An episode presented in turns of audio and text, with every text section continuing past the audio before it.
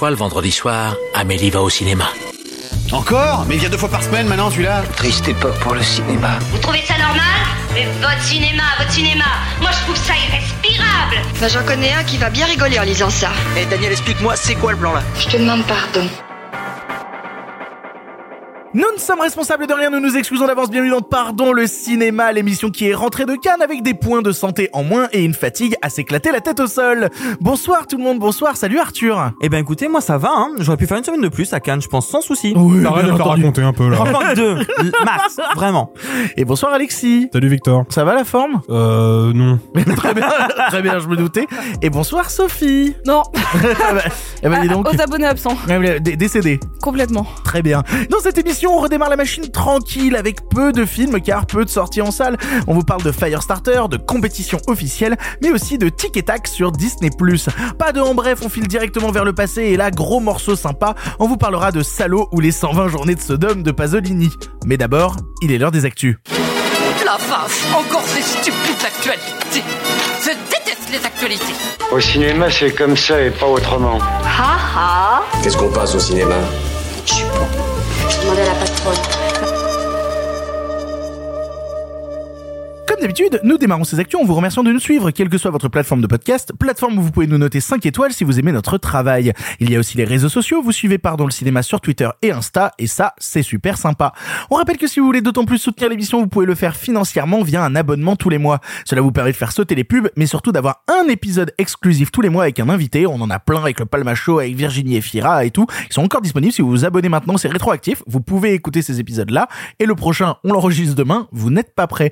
Je me permets d'ailleurs de faire un truc qui est pas du tout marqué sur mon texte, mais je veux le dire là parce que j'ai reçu beaucoup de mails de gens inquiets qui écoutaient euh, les épisodes spéciaux de Pardon le cinéma sur l'application Acast. Et le fait est que l'application Acast a fermé.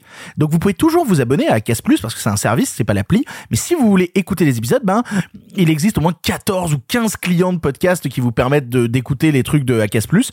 Donc en fait, vous pouvez vous abonner. C'est juste que bah vous pouvez plus maintenant les écouter sur l'application Acast. Mais moi personnellement, quand je réécoute nos épisodes, je le fais sur iTunes. Tu Tu vois, donc- réécoutes nos épisodes? Euh, de temps en temps, ouais. Comme ça, je me fais des petits euh, flashbacks en mode. Quand euh, on te manque, oui, exactement. Quand je suis tout seul le soir dans mon lit, je me dis, oh, je vais réécouter cet épisode où on était tous ensemble avec Virginie, c'était sympa. voilà. Bon, oh, oh attendez, qu'est-ce que j'entends? Mais qu'est-ce que c'est que cette alarme? J-42 avant Pardon le cinéma à la cigale. Putain, la centième de Pardon le cinéma à la cigale, pas une simple émission, non, un véritable événement autour de Pardon le cinéma avec vous dans la salle. Ça va, Sophie?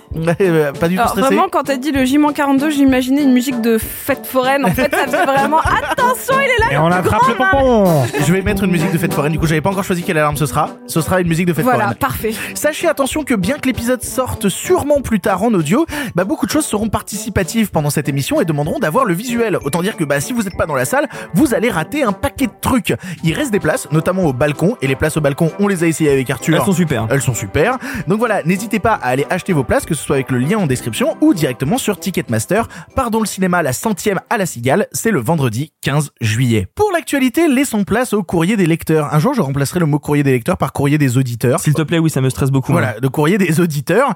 Chaque semaine, on vous demande sur notre compte Instagram, oui, Instagram, arrobas, pardon le cinéma, suivez-nous sur Instagram, de nous poser vos questions, vos interrogations sur l'actu. Alors, les voici, les voilà. Trois questions du public que j'ai retenues aujourd'hui. Tout d'abord, Tom Barbara.a, euh, c'est vraiment son pseudo, je suis désolé, nous demande, on pense quoi de la suppression de la redevance audiovisuelle par Manu? Effectivement, c'était un truc qui était, euh, euh, qui faisait partie de son programme, euh, pendant les élections, alors qu'il y a une idée qui est venue de la droite, hein. C'est-à-dire que c'est un truc qui a été balancé à la base par Zemmour, repris par le Pré- euh, repris par Le Pen, repris par Pécresse, repris par Macron. Et on Des gens comme ça Ouais, vraiment que des gens tap tap. Et du coup, ben au final, bah c'est en train d'être exécuté. Les premiers articles tombent sur le fait que ça y est, ça va tomber. Et il y a des vraies inquiétudes de la part de l'audiovisuel public parce que, en gros, pour vous donner une idée, la redevance audiovisuelle chaque année, ça rapportait à l'audiovisuel public 3 milliards d'euros. Et ces 3 milliards d'euros étaient ensuite redispatchés entre euh, bah, de Radio France à France 2 à tout ce genre de pôle là. Le fait est du coup que ces 3 millions à perdre, et pour le coup, euh, c'était compensé aussi de la part de l'audiovisuel public par le fait qu'ils diffusaient pas de pub en deuxième partie de soirée et pas de pub sur les programmes pour enfants. Là, du coup, comment vont être compensées les pertes? Et des vraies inquiétudes Et surtout, bah, Bruno Le Maire a commencé à dire que oui, normalement, ce sera compensé, mais il y aura un seuil, une limite. Moi, ma vraie inquiétude là-dessus, c'est que Bah, vu que c'est l'État maintenant qui va conditionner à combien l'audiovisuel public est, enfin, est financé, bah, s'il décide un jour de réduire le financement de l'audiovisuel public, si un État, à un moment, quel que soit, quel que soit le gouvernement, commence à dire, bah, vu qu'il n'y a, plus cette taxe-là maintenant, que c'est nous qui décidons, on réduit la thune qui va chez vous, bah, c'est quand même super inquiétant. C'est quand même super inquiétant de laisser ce pouvoir-là à l'État, quoi. Euh, oui. Euh, alors en fait, il faut bien comprendre un truc. Le, le, tout ce qui est public dans un système euh, politique libéral, c'est pas c'est pas très apprécié. Et comme on a un gouvernement qui est, et c'est pas une insulte de le dire, hein, c'est leur courant politique. Comme on a un gouvernement qui est ultra libéral, eh ben les services publics, ça leur pose problème. La politique d'Emmanuel Macron, elle a toujours été à l'égard des services publics très violente. Moi, je, je perçois quelque chose, et j'espère que ça ne se réalisera pas, mais je perçois le Étape 1, on supprime la redevance, du coup l'État se retrouve avec 100% de la thune du service public à fournir lui-même. Étape 2, ah bah non, euh, l'État se rend compte que le service public, ça coûte quand même de l'argent. Étape 3, privatisation. Moi, je suis pas certain non plus, c'est- un gros raccourci. je- quand Non, même. je pense, je pense c'est une hypothèse. N'oublions pas, n'oublions pas à l'époque où Nicolas Sarkozy supprime la publicité sur le service public passé, je crois que c'était 20h35 euh, l'horaire fatidique. C'est une perte colossale pour le service public. C'était déjà la privatisation elle était déjà dans les esprits. Il n'est pas allé à terme parce que probablement parce qu'il a fait qu'un seul mandat mais l'idée était déjà là. L'idée c'était d'affaiblir le service public pour ensuite se servir de sa faiblesse comme d'un argument valable pour sa privatisation. Moi j'ai peur que ça aille jusqu'à cet extrême. Je comprends ta crainte. Je pense néanmoins qu'il ne peut pas aller jusque-là. Parce qu'on le sait, on, l'a déjà assez dit ici, je pense que n'importe quel État a besoin d'avoir euh, ces médias-là. Et que en plus enfin la privatisation de de France Télévisions et autres ça me semble trop gros. À la limite ils peuvent réduire le budget beaucoup. Et ça ça c'est compliqué. Ah, mais ça, je pense pas qu'ils iront jusqu'à la privatisation. En tout cas je me trompe peut-être j'espère pas mais je pense pas qu'ils iront jusque là par contre c'est vrai qu'effectivement ça va être très compliqué pour les années à venir moi il y a un truc qui me dérange un petit peu euh, c'est que ça a été annoncé comme étant une mesure euh, pour euh, euh, Baisser les impôts des Français. aussi. non pour com- pour compenser l'inflation et pour augmenter le le Pouvoir le, d'achat. le pouvoir d'achat Oui, donc c'est en faveur du peuple, quoi. c'est ça. Et là où ça me dérange un peu, c'est que de un, il avait prévu de faire ça bien avant qu'on ait cette inflation monstre qu'on a depuis quelques semaines, quelques mois, et que deuxièmement, euh, c'est un impôt qui coûte certes 138 euros, euh, si je me trompe pas, c'est 138 euros en France métropolitaine et 88 en outre-mer. Par mais, an. Par an, C'est mais hein. j'ai vérifié quand même pour être sûr, euh, ça ne concerne pas certaines personnes qui en sont exonérées, notamment celles qui ont un revenu fiscal de référence à égal à zéro. Bref, enfin, tous les foyers un peu euh, Oui, puis surtout, faut pas, faut pauvres, pas euh, oublier, faut pas oublier quelque chose. Moi, par exemple, dans mon logement euh, personnel, je ne regarde plus la télévision. Ça fait plusieurs années que je la regarde plus. Et ben, je paye plus la redevance.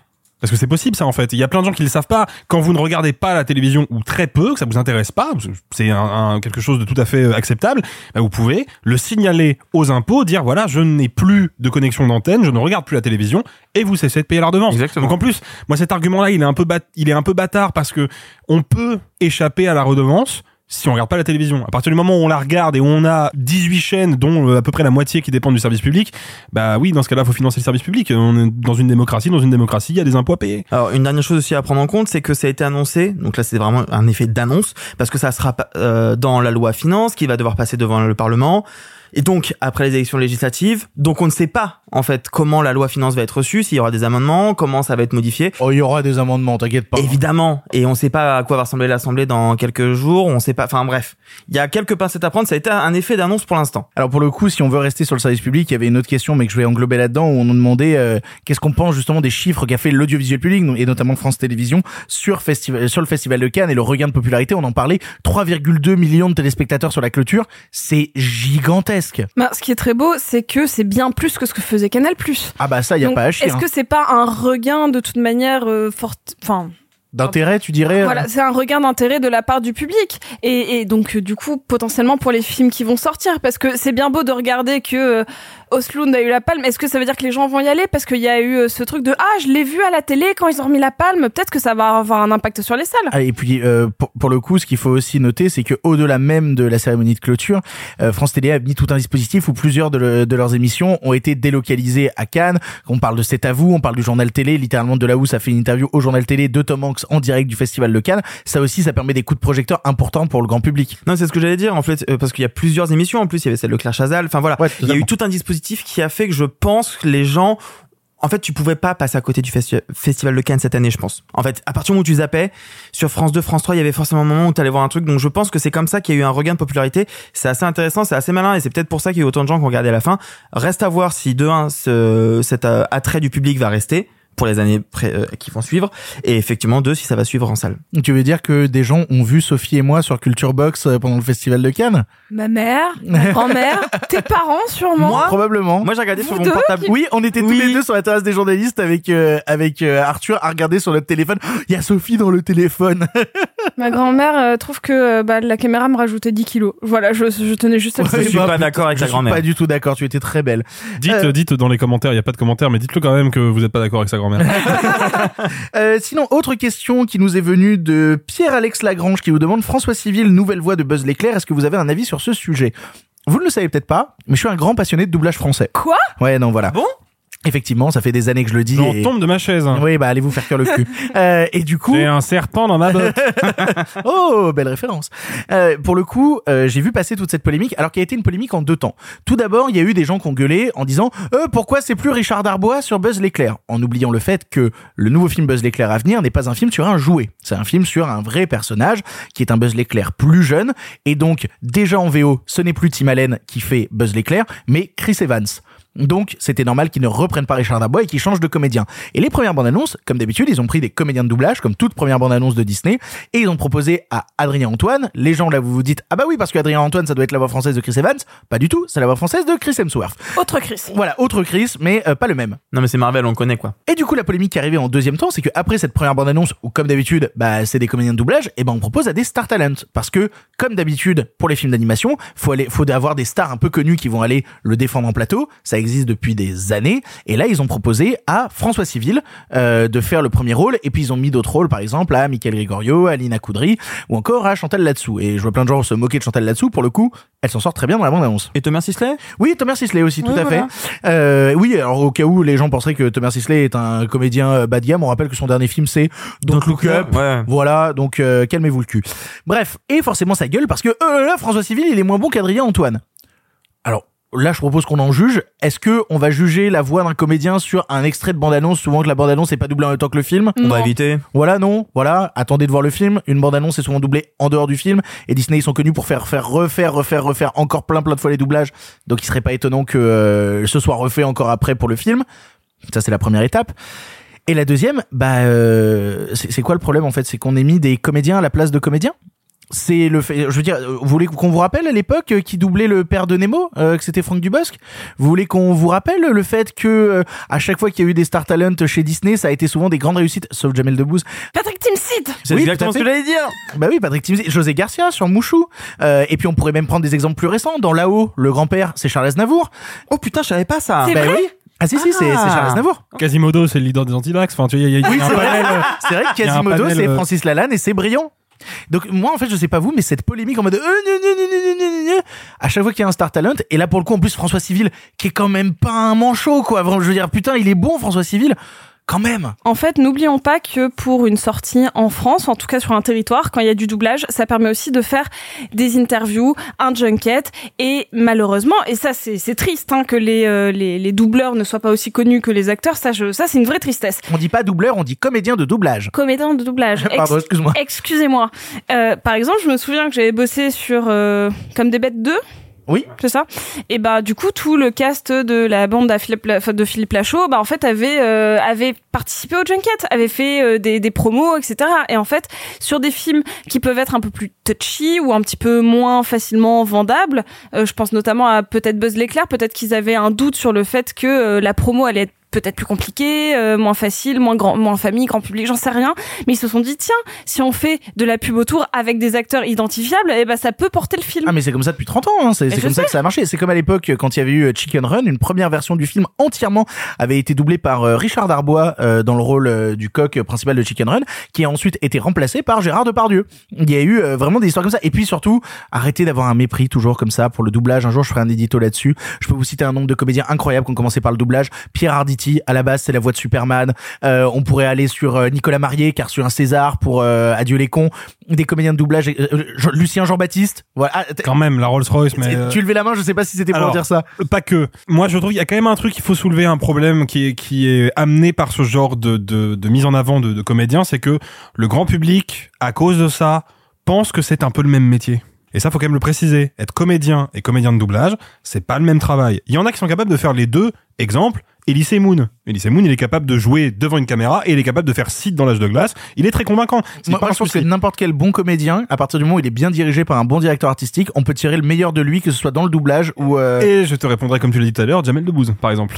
ouais, ouais. Qui est un bon comédien, Jamel Debbouze, qui est un mec très drôle, mais qui ne sait pas, il ne sait pas faire du doublage. C'est en fait non. La Il phagocyte le personnage. Oui, exactement. Il faut réussir à s'effacer derrière le personnage. Voilà. Et la personnalité de Jamel Debbouze euh, C'est bien ce que je dis, ça n'est pas le même métier. Quand on est devant une caméra, il faut incarner un personnage, lui donner du corps. Quand on est dans une situation de doublage, il faut faire oublier son corps et son faciès et devenir un personnage animé. C'est pas le même métier. Maintenant, euh, moi je trouve que la, la bande-annonce de Buzz l'éclair, euh, bah, la VF, elle est tout à fait convaincante. Elle est dans la droite lignée de ce que Pixar a fait avant. Et la bande-annonce d'une VF, c'est pas la bande-annonce du film. J'allais dire que euh, Arthur avait pas reconnu euh, Aznavour par exemple alors Mm. que c'est une voix super reconnaissable mais parce que il est incarné dans, dans le personnage de Carl Fredricksen. Parce que pour Comini, moi j'ai fait euh, quelques interviews de comédiens de doublage justement, et euh, il y a quand même un truc qui ressort. Alors eux me le disent pas, mais d'autres gens, c'est des bruits de couloir que j'entends. Je pense, en tout cas, je vais je vais mettre des pincettes à ce point-là. Je pense qu'il peut y avoir une frustration pour les personnes dont c'est vraiment le gagne-pain principal. Euh, le doublage, d'arriver et de voir que sur des films comme cela, euh, on prend euh, 5, 6, 7 grosses stars. Oui et non. Tout dépend des gens parce que Voilà. chacun a pas les mêmes avis. C'est ça. Mais pour avoir euh, travaillé déjà avec des comédiens de doublage, et ben en fait c'est toujours moite-moite. T'as toujours des gens qui disent bah non c'est bien, ça permet de mettre un coup de projecteur sur le métier. Il y en a d'autres qui disent bah non, nous ça nous fait perdre des rôles. Tout dépend aussi de la position de chacun. Je trouve cette polémique un peu vaine. Je comprends. Je voulais juste souligner un truc que j'ai entendu. Effectivement, moi, c'est pas mon domaine de spécialité, donc. euh, Après, c'est marrant quand Alexis parlait de ça tout à l'heure. Moi, j'ai pensé qu'à une seule chose, c'est à Malik Bentala et Sonic. Par contre c'est quelqu'un qui a fait du mauvais boulot. Et euh, le vrai problème de Malik Bentala c'est Ou euh, que- sur Sonic, donc c'est pas grave. Oui, oui, mais oui, mais en fait, il y a des passionnés de Jim Carrey qui aimeraient bien pouvoir regarder Sonic en VF avec la Et voix Emmanuel d'Emmanuel Curtil sans avoir la voix de Malik Bentala. Et c'est pour ça qu'il existe sur Internet. euh, alors, si jamais On en a parlé cherchez- l'émission sur Sonic. ouais. Oui, effectivement, la version Bentales, euh, où en fait c'est la voix de euh, Emmanuel Curtil, et sur Sonic ils ont récupéré la VFQ euh, pour mettre, euh, bah, pour remplacer Malik Bentala. C'est un peu horrible, mais ça me fait Mais, rigoler. mais c'est beau quand il y a des doubleurs euh, qui continuent des grandes carrières. Là, on, a- enfin, j'ai vu euh, Top Gun en VF, et bah la, la VF de Tom Cruise, toujours incroyable. Hein. Eh ben, ne faisons pas une occasion manquée parce qu'on enregistre aujourd'hui euh, jeudi. L'émission sort le lendemain. Aujourd'hui est décédé, est décédé un grand comédien de doublage qui s'appelle euh, José Lucioni, qui était la voix de Al Pacino notamment et qui nous a quitté. Oh, j'étais pas au courant. Si, José Oh, Lucioni est putain. mort cet après-midi. Bah alors, ouais. euh, pour tous les camarades geeks qui ont commencé à jouer à des jeux type GTA Bah oui. et tout, Uncharted. normal. Alors, Euh, Uncharted, Uncharted mais aussi, surtout, hein. bien avant ça, le premier Mafia, le héros est doublé par José Luciani et moi, cette voix-là, elle est restée ancrée dans ma tête, quoi. Donc, je suis vraiment super. Hmm. Eh bien, il nous a quitté cet après-midi. Dernière question, qui n'est pas une question sur euh, le procès entre Johnny Depp et Amber Heard, parce qu'on nous a bombardé de questions, mais depuis un mois et demi, on nous pose des questions sur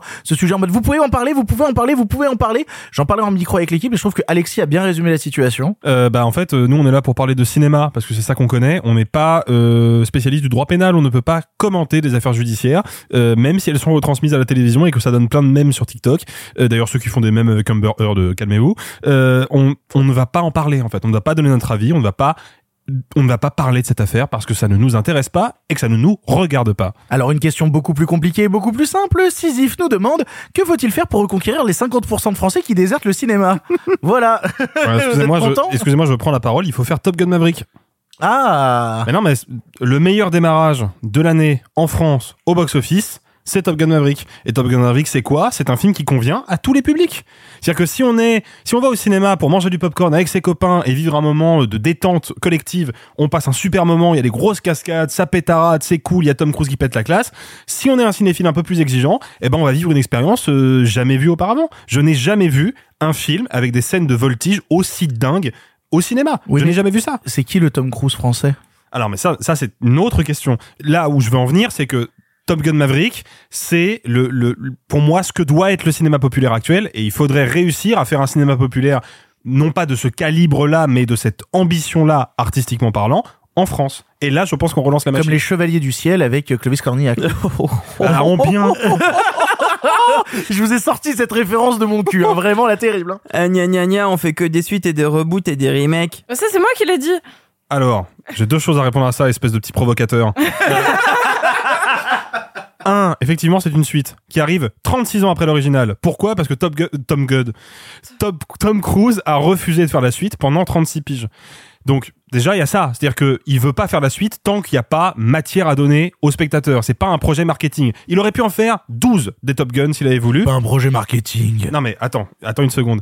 Évidemment que l'objectif du film, c'est de faire des grosses entrées et d'occuper un gros espace médiatique, comme n'importe quel film qui coûte 200 millions de dollars. Évidemment, c'est ça, ce n'est pas le problème. Le problème, c'est quand on fait un film parce qu'on pense que le public va être satisfait de juste voir des trucs à l'écran. On se dit ah bah on fait revenir euh, le personnage de Maverick et puis le public il va être content, il va acheter sa place. Non, le public n'est pas allé voir le film pour ça. Il est allé voir le film parce qu'il a vu la bande annonce et que ça lui a cassé la gueule. C'est ça le vrai euh, le vrai truc. Donc la vraie ambition, c'est réussir à faire des blockbusters français comme le fait Pathé actuellement quand ils annoncent le nouveau Astérix et Obélix de Guillaume Canet ou les deux films des Trois Mousquetaires avec des vrais budgets Bah, et euh, une vraie que- ambition oui, mais je pense que ces films-là ne touchent pas le public cinéphile. Là où Top Gun Maverick, Oh. avec sa mise en scène, avec ses prouesses techniques et avec en plus le petit bonus, le fait que Tom Cruise, euh, moi je trouve ça passionnant, après je suis peut-être tout seul, mais je trouve passionnant que le mec se mette en abîme depuis 25 ans et que là il mette en, en, en abîme le fait que c'est un acteur du temps passé qui essaie de se battre pour rester dans le cinéma présent, je trouve ça formidable. Il est en train de se venger de pas avoir pu parler de de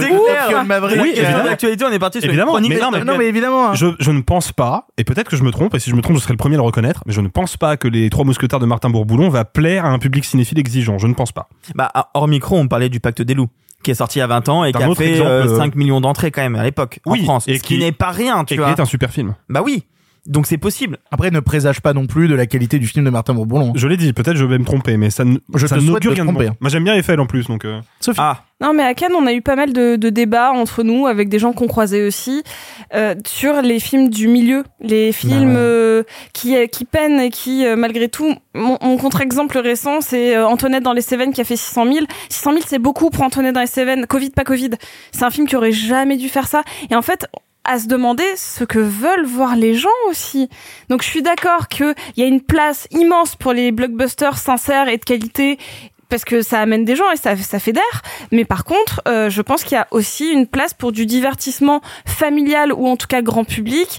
Euh, de, de bonne qualité encore une fois. Bah, de toute façon, l'avantage, c'est que maintenant, les cinéphiles vont plus pouvoir que se réfugier sur Netflix, vu les dernières déclarations qui ont Ouais, été faites c'est clair. sur le fait qu'ils vont un peu couper la pompe et que euh, toute la notion de réalisateur qui a pas de producteur et pas de supervision derrière, euh, ils vont vite euh, le dégager Netflix. Quand tu vois ça, Netflix est de moins en moins l'Eldorado euh, pour les cinéastes. Mais tu sais quoi, quelque part, c'est pas grave en fait. On s'y attendait à ce que ça arrive. Évidemment. Au moins, on a eu quelques années où il y a eu des cinéastes, il y a eu des cinéastes qui ont pu s'amuser de manière absolument pas logique.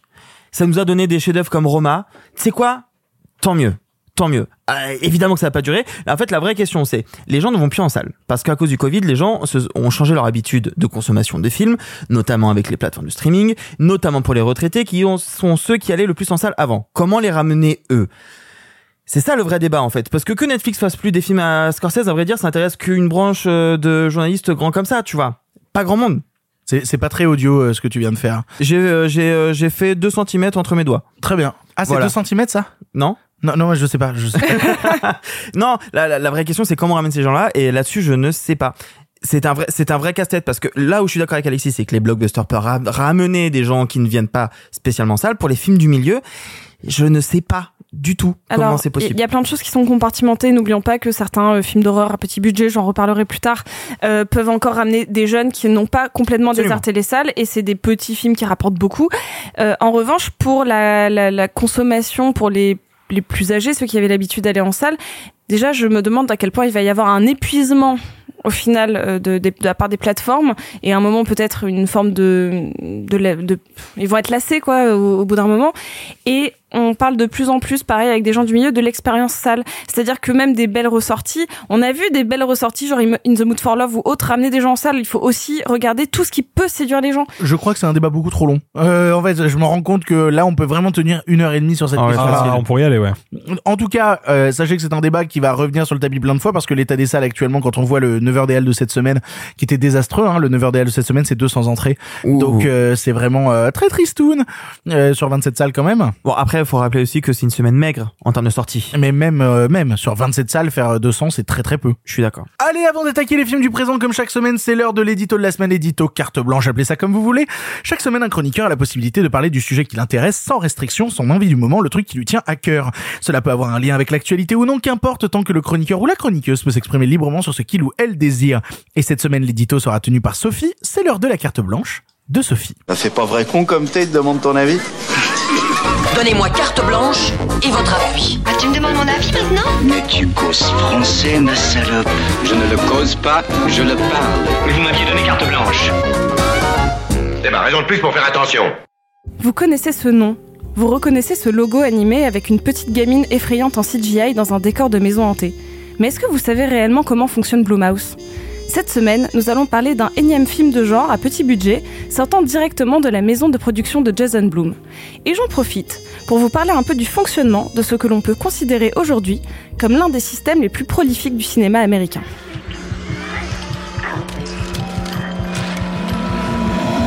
Blumhouse est donc une société de production qui est née au début des années 2000, avec des comédies dramatiques et des drames que vous n'avez certainement pas vus, comme The Graduation, The Darwin Award ou encore The Fever. Mais après un début en somme assez calme, il se passe quelque chose de révolutionnaire pour la compagnie qui marquera toute leur ligne éditoriale. En 2009, sort Paranormal Activity. Montre-toi Je sens quelque chose. Je sens un souffle sur moi. Attends, attends, me laisse pas. T'es où? Je te vois pas. Je suis là, n'aie pas peur, je suis là. Celui-ci, à part si vous avez vécu dans une grotte ces 20 dernières années, ou si vous êtes né il y a moins de 10 ans, vous avez forcément entendu parler de ce long métrage d'Oren Pelli. Paranormal Activity est en toute humilité le film américain le plus rentable de tous les temps. Avec un budget initial de 15 000 dollars, il a rapporté près de 193 356 000 dollars, soit un retour sur investissement de plus de 1 289 000 et à partir de là est née une espèce de credo, quelque chose qui définit à proprement parler cette boîte devenue iconique. Mais c'est quoi la recette Blumhouse? Est-ce juste une usine à navets horrifiques ou une idée de génie? Je vous l'ai dit, avant l'explosion Paranormal Activity, c'était une boîte de production tout à fait banale. Mais à partir de là, Blumhouse, c'est un fonctionnement presque monomaniaque. Un tout petit budget et une carte blanche pour ses auteurs. L'enveloppe n'excède jamais les 5 millions de dollars, la plupart du temps c'est même plutôt autour des deux. Peu de frais de marketing, un concept pitchable très rapidement. Cela peut faire débat, parce que toute grosse machine a ses faiblesses, et en effet pour des réalisateurs il y a une forme de contrainte évidente. Et puis on ne va pas se mentir, au milieu des années 2010, Blumhouse a une image plutôt médiocre, désapprouvée par la presse. On est littéralement à l'opposé de ce que produit A24 actuellement. Aucune envie de redonner à l'horreur ses lettres de noblesse. Blumhouse, c'est du cinéma de divertissement adolescent popcorn sans véritable ambition artistique, en tout cas à première vue. Je pense à Ouija, à Jezabel, au remake de Martyr. Et puis, la boîte noie ses films dans la masse, produisant plusieurs dizaines de films par an, regardez l'année 2018 par exemple, condamnant certains longs métrages réalisés à passer directement par la case VOD. Cependant, un vrai changement opère en 2017 avec Get Out de Jordan Peele. Get out. Sorry, man. Get out! Yo! Rose, we gotta go. Is everything okay? Rose, the keys. Certaines mauvaises langues y voient avant tout un coup d'ego de la part de Jason Blum, qui voulait prouver qu'après avoir été rejeté par les institutions, il est capable de repartir avec un Oscar. Avant de vous donner mon avis personnel, je voudrais rappeler qu'il s'agit d'une vue d'ensemble, car Blumhouse est quelquefois sorti des sentiers battus avant Get Out, notamment en produisant Whiplash, le premier long métrage de Damien Chazelle, mais on n'est pas dans le domaine horrifique. If you deliberately sabotage my band, I will gut you like a pig. J'adore Blumhouse. Je n'aime évidemment pas tous les films sortant de cette écurie au summum du capitalisme. Cependant, je comprends lorsque Jason Blum dit en interview que de la contrainte peut naître le meilleur d'un artiste. Notons que c'est l'opposé du système de production Netflix actuel. Pour moi, Blumhouse est un super tremplin de lancement. Il a permis à de nombreux jeunes réalisateurs de faire leurs preuves dans une économie où personne ne leur laisse leur chance. Je pense évidemment à mon chouchou Mike Flanagan, qui après un premier film au budget de 60 000 dollars a pu réellement commencer sa carrière avec Oculus, montant en grade et en compétences. Je vous recommande d'ailleurs de jeter un œil à son excellent préquel de Ouija, sa dernière collaboration avec Blumhouse, et c'est une vraie masterclass sur comment sauver une mauvaise franchise. Blumhouse, c'est également une entreprise qui a redonné sa chance ou encouragé des auteurs confirmés qui avaient plus de mal à se faire financer à un instant T. Je pense notamment à un de mes films d'horreur préférés, et je pèse mes mots, The Bay de Barry Levinson, que vous connaissez pour Good Morning Vietnam ou Rain Man. Ty West, autre exemple, trouve chez Blumhouse la possibilité de produire un western avec Ethan Hawke et John Travolta. Même des maîtres de l'horreur, entre guillemets, sont passés ou passent par la case Blumhouse. Rob Zombie avec Lord of Salem, mais surtout un autre cas d'école, le cas Shyamalan. La superstar des twists, qui avait fédéré les foules et la critique avec Incassable et Sixième Sens, s'était mis à enchaîner les bides avec La Jeune Fille de l'eau, Phénomène, Le Dernier Maître de l'air et surtout After Earth où son nom est à peine visible sur l'affiche. Il renaît donc de ses cendres en appliquant la recette évoquée plus haut, petit budget et liberté totale, pour délivrer The Visit, qui lui permit de donner deux suites à Incassable.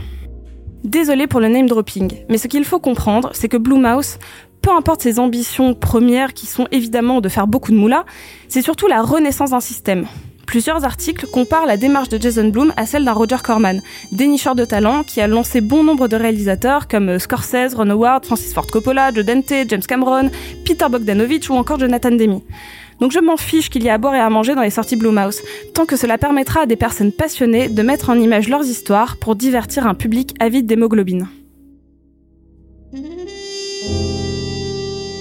Merci beaucoup Sophie pour cet édito et quitte à parler de Blumhouse, on va rester chez Blumhouse puisque notre première sortie de la semaine est un film horrifico, fantastico, euh, mais burn.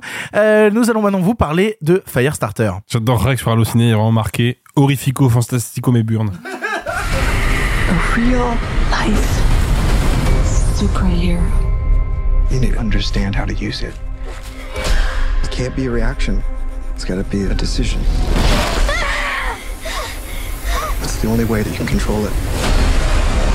She's becoming a young woman. I'm not going to jail. And someday soon, You're gonna change the world. she may be capable of a nuclear explosion. Run, Charlie! On your knees! Simply with the force of her mind. Firestarter est un thriller fantastico-horrifique de Keith Thomas dont on avait déjà parlé dans l'émission pour son précédent long métrage The Vigil.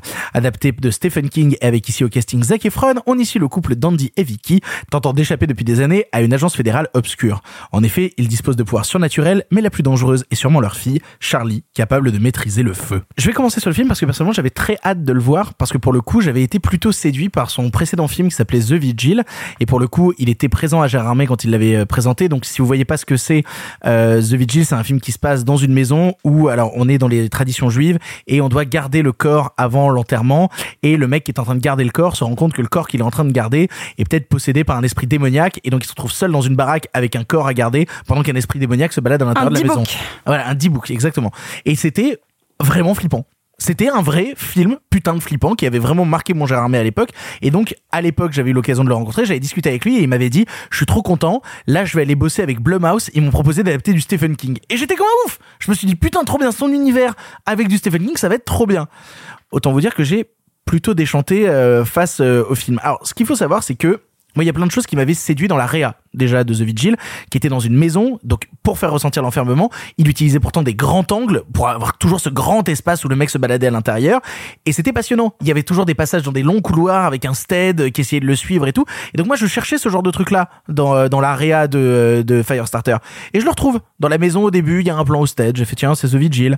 Euh, il y a une photo parfois un peu sombre où on va chercher plutôt des teintes euh, un peu plus obscures dans la première partie du film. Et je me dis, ok, ça peut me rappeler un peu The Vigil. Et c'est un peu tout. Parce qu'après, ça devient ultra générique. C'est-à-dire qu'il y a trop de gros plans. La séquence d'intro, euh, qui pour moi aurait été une des scènes les plus intéressantes, j'ai l'impression que c'est une séquence qui a été censurée parce qu'elle était trop hardcore et pour entrer dans un PG-13. Le moment où t'as les interviews euh, de, de Zac Efron et, de sa meuf, je me dis putain, est-ce que cette scène où on les voit soudainement être possédés, que t'as un mec avec les yeux en sang, c'est une vraie scène qui existe? Je veux la voir en entier. Est-ce que c'est une censure? Il y a pas mal de scènes d'action dans le film et elles sont minablement découpées. Vraiment, il y a un vrai problème sur le découpage des scènes d'action qui est horrible. Et en plus, les FX sont assez miséreux. Vraiment, il y a un vrai problème. C'est- que des effets de feu, mais ils sont toujours un peu nazes. En fait, à plein d'instants, ça a vraiment la gueule d'un DTV ultra laid, d'une série télé un peu tristoun. Et je comprends pas. De la part du mec qui a fait The Vigil, je comprends pas. Et surtout, en vrai, le film est tellement verbeux, a tellement besoin d'expliciter en permanence tout ce qui se passe à l'intérieur, que bah ça laisse pas assez de place pour la mise en scène. Tu sens que lui-même il est enfermé. Là où sur The Vigil, bah c'est un film où ça parle très peu. C'est un mec qui est tout seul avec un corps. Donc c'est que de la réa, que de la mise en scène.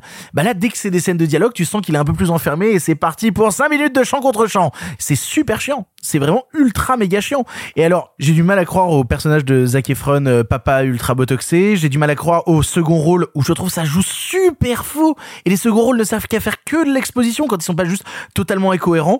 Je trouve que l'évolution émotionnelle est pas vraiment compréhensible. C'est-à-dire que toute l'histoire, c'est quand même qu'à un moment, bah, le père et la fille vont partir en vadrouille parce que la mère est morte. Le fait que la mère est morte est oublié en 0,5 scènes. C'est-à-dire vraiment, il n'y a pas de deuil, il n'y a pas d'étape de oh mon dieu, on a perdu maman. Non, non, on s'en branle.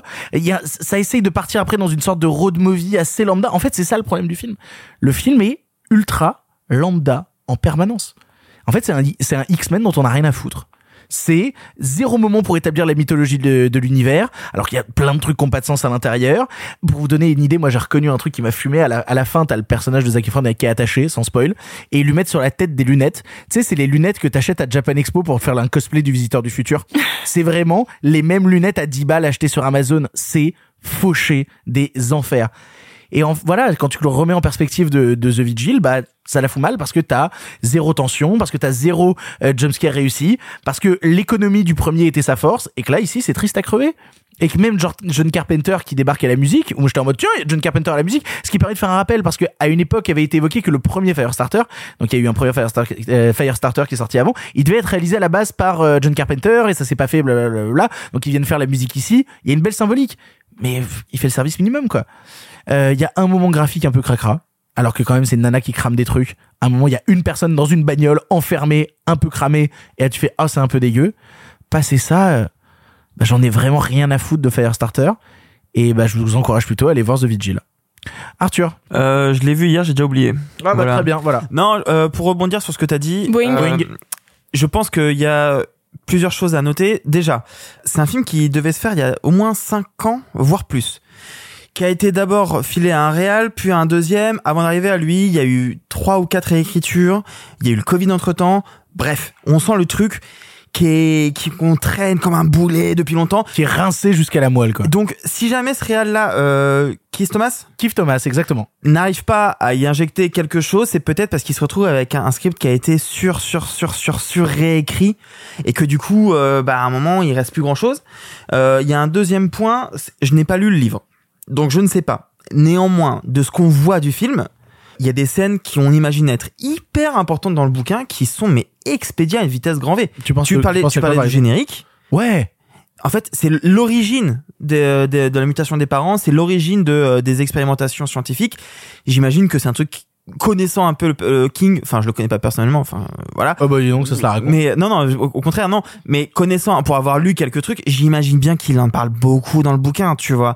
Et trop dommage, on a fait un générique ultra cuté, dégueulasse, euh, pas beau, euh, qui te sert juste à, à placer quelques noms pour le pour le générique du début, tu vois. Et alors, moi, n'ayant pas lu le livre, justement, je me suis posé des questions parce que je faisais le comparatif dans ma tête avec le premier Firestarter, dont j'ai vu plein d'extraits. Et t'as plein de trucs qui sont pas du tout les mêmes. Ah ouais, il y a plein de choses qui sont pas du tout les mêmes et je sais pas quel est le truc qui vient vraiment du bouquin, quel est le truc qui revient pas. Là, je trouve juste que l'histoire est ultra incohérente, donc j'ose espérer que le bouquin est pas comme ça. Mais en fait, enfin, c'est incohérent et puis il y a, y a un vrai problème. on s'attache pas au personnage. Jamais. À aucun moment. À aucun moment. Et on- c'est, c'est censé être une, une course poursuite. Tu sais, ils sont censés être dans, dans l'euphorie de, on risque de se faire attraper, il faut qu'on fuit vite. Il y a pas de pression, jamais. Enfin, on comprend pas trop ce qui se passe. Alors juste, je viens de regarder combien de pages faisait euh, le Charlie, puisque ça s'appelle Charlie euh, le, le livre. Il fait 465 pages, donc c'est sûr, c'est sûr qu'ils ont expliqué d'autres choses. Il fait une heure et demie, euh, générique compris. Enfin, tu vois, ils ont raccourci, à mon avis, des tonnes et des tonnes de trucs. Pareil. Enfin, encore une fois, c'est ce que je disais. C'est censé être une course. Ils sont censés être vraiment euh, pressés, euh, oppressés. On ressent rien. C'est pas normal, tu vois. Ils ont le temps d'aller se balader, de faire un tour chez papy. euh, C'est trop bizarre, hein. c'est trop bizarrement amené en plus. Enfin, et il se passe un truc au milieu qu'on imaginait être dramatique, ça tombe un peu comme un cheveu sur la soupe. Moi, j'ai pas capté au début. Il y a, il y a tout un truc autour du personnage de la mère. J'étais là genre ah ok. Et en fait, deux minutes, fait ah non, d'accord, ok. Enfin, tu vois, il y, a- il y a plein de moments où en fait je n'ai pas compris parce que ça va trop vite, parce que ça a été soit charcuté au montage, soit charcuté à l'écriture. Je ne sais pas. Et, et la fin est expédiée. hein. Mais tout la, est la- La expédié fin est en vraiment fait. expédiée. hein. Quand, euh, alors sans spoil, hein, mais quand t'as Zac Efron qui dit à sa fille de faire un truc à la fin, j'étais genre ah ouais, euh, comme ça, maintenant, d'accord. Mais en fait, je trouve que tout est expédié, mais même le jeu des acteurs, même les dialogues, tu trouves que, enfin, il y a, y a pas de rythme globalement, et pourtant tout va trop vite. Moi, j'ai eu aucune émotion, rien du tout. Tu parlais de la musique de Carpenter, il fait exactement ça, le service minimum. Sauf que même en faisant du service minimum, ça reste le meilleur truc du film et de très loin. Tu vois, pour moi, c'est, à ce niveau-là, je trouve c'est, c'est pas beau, c'est pas intéressant, et je vous dis, je l'ai vu hier, je l'ai déjà oublié, quoi. Alexis. Bah, je suis d'accord avec toi, euh, Arthur. Je trouve que le film, le film a vraiment un gros, gros, gros problème de rythme. Il est complètement rushé. Faut savoir, donc tu t'en, as parlé vite fait, euh, Victor. Le film n'est pas seulement une nouvelle adaptation du bouquin de Stephen King qui est sorti en 80, c'est aussi un remake du film euh, Firestarter, Charlie en VF, qui est sorti en 84. Et c'est pour ça qu'ils ont la même affiche quasiment. Bah oui, et c'est justement là quel problème. Il y a sur Netflix, je pense que vous en avez entendu parler, un petit phénomène qui s'appelle Stranger Things, qui a complètement euh, propulsé dans le dans le dans le- l'espace euh, médiatique le culte des années 80. Et c'est un gros problème qu'a le film. Et vraiment, il se traîne ça comme un boulet. C'est-à-dire que le, je pense pas que le film d'origine que j'ai malheureusement pas eu le temps de voir euh, soit un grand film. Déjà parce qu'il est réalisé par Mark Lester qui a fait Commando avec Arnold Schwarzenegger. C'est très cool Commando, hein, mais c'est pas un très grand film. Oui, mais au casting, il y a Drew Barrymore et même, et même Michael Sheen. Au- au- alors, au casting, il y a Drew Barrymore, Martin. Martin Sheen, Michael et Sheen. surtout, Voilà. dans le rôle du bad guy qui pourchasse la famille inlassablement, c'est George C. Scott, l'acteur principal de Patton et de Hardcore de Paul Schrader, qui est un acteur immense et qui euh, rien que dans la bande annonce est absolument turbo flippant mais en fait le, le problème c'est que je sens le film qui plutôt que d'essayer de faire une adaptation nouvelle de Firestarter ne cesse de me rappeler qu'il est l'adaptation d'un bouquin des années 80 et qu'il essaie de, de constamment convier l'héritage, ou plutôt le simulacre de l'héritage de la culture populaire des années 80. C'est pour ça qu'on a John Carpenter à la musique. Alors, officiellement, c'est John Carpenter parce qu'en fait, il y a trois personnes créditées. John Carpenter, son fils et Daniel Davis. Je pense que Carpenter, il a tripoté son synthé 5 minutes et après, il allait jouer à la PlayStation. Non, vraiment.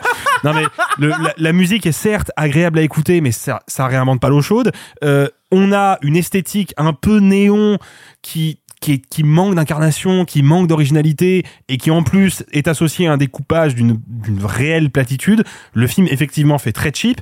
Pour moi, c'est vraiment le film symptomatique du cinéma de divertissement actuel et c'est pas le seul au programme de l'émission. On reparlera de Tic et Tac tout à l'heure. C'est un film qui essaye juste de me séduire, de m'appâter avec un petit visuel des années 80. Alors euh, non, c'est très cheap, c'est vraiment pas terrible et surtout et c'est pour moi vraiment le gros problème, l'actrice principale, la gamine, ne ça fonctionne pas. C'est peut-être un problème de casting, c'est peut-être un problème de direction d'actrice, je ne sais pas, mais ça ne fonctionne pas et surtout quand l'actrice d'origine c'est Drew Barrymore, qui est pas seulement la professeure la plus sexy de l'histoire de l'humanité dans Donnie Darko, mais aussi une actrice formidable et une enfant actrice formidable. Euh, bah là, euh, la comparaison fait très mal. Sophie. J'étais en train de regarder en même temps en vous écoutant les meilleures adaptations de Stephen King, euh, genre sur des tops, euh, Allociné, Sens Critique ou autre. Franck Darabont, Franck Darabont, Franck Darabont. Oui, non mais euh, Euh, Stanley Kubrick, Stanley please. Kubrick, tu vois. Oui, Ah mais oui. Franck Darabont. Non, puis t'as Carrie, enfin t'as The Mist, t'en t'en as plein, tu vois. Enfin The Mist, c'est Frank The Mist, Darabont. c'est Franck Darabont. Je sais, mais il y a mec, même euh, y a même Mike Flanagan hein, qui a fait une adaptation pour Netflix. Laquelle Jessie. Ah oui, c'est vrai. Game que j'aime pas beaucoup, mais Il en a euh, pas fait deux pour Netflix? Ah bah si, doc- alors pas pour Netflix, mais il en a fait deux.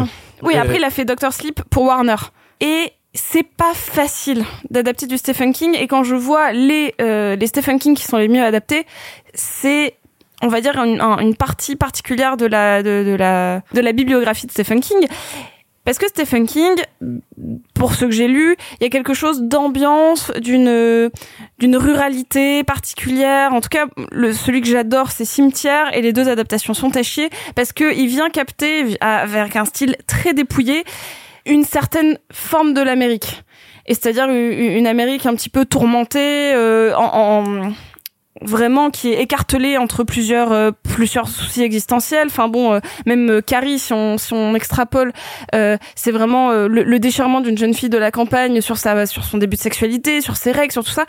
Je pense que Firestarter, c'est les mêmes mécaniques que Carrie, littéralement. On est euh, là, on n'est pas sur de la télékinésie, on est sur de la pyronésie, si je dis pas de oui, conneries. euh, quelque chose comme ça. ouais. Et, et, et donc c'est c'est dommage parce qu'on sait qu'il y a une adaptation possible, sauf que là il ne sait pas quoi filmer entre les tourments internes d'une gamine, ce qui a marché dans les, enfin dans l'adaptation de Carrie parce que l'autre elle est horrible, et le côté euh, road trip euh, dans, dans la campagne américaine, dans le Maine certainement, mais euh, et donc ça, ça marche pas. Il a pas réussi à le saisir parce que c'est quasiment impossible à faire. Donc déjà, il y a un, tu peux adapter du Stephen King, mais il faut savoir par quel axe tu le fais, parce que sinon tu peux vite te perdre sur un bouquin de quasiment 500 pages. Il faut choisir ton angle d'attaque, parce que Stephen King, tu peux pas tout faire. Cimetière, ça parle vraiment de choses très précises et ça en devient une espèce de drame campagnard avec des enfants morts. Enfin vraiment, alors que c'est fabuleux Cimetière. Lisez-le.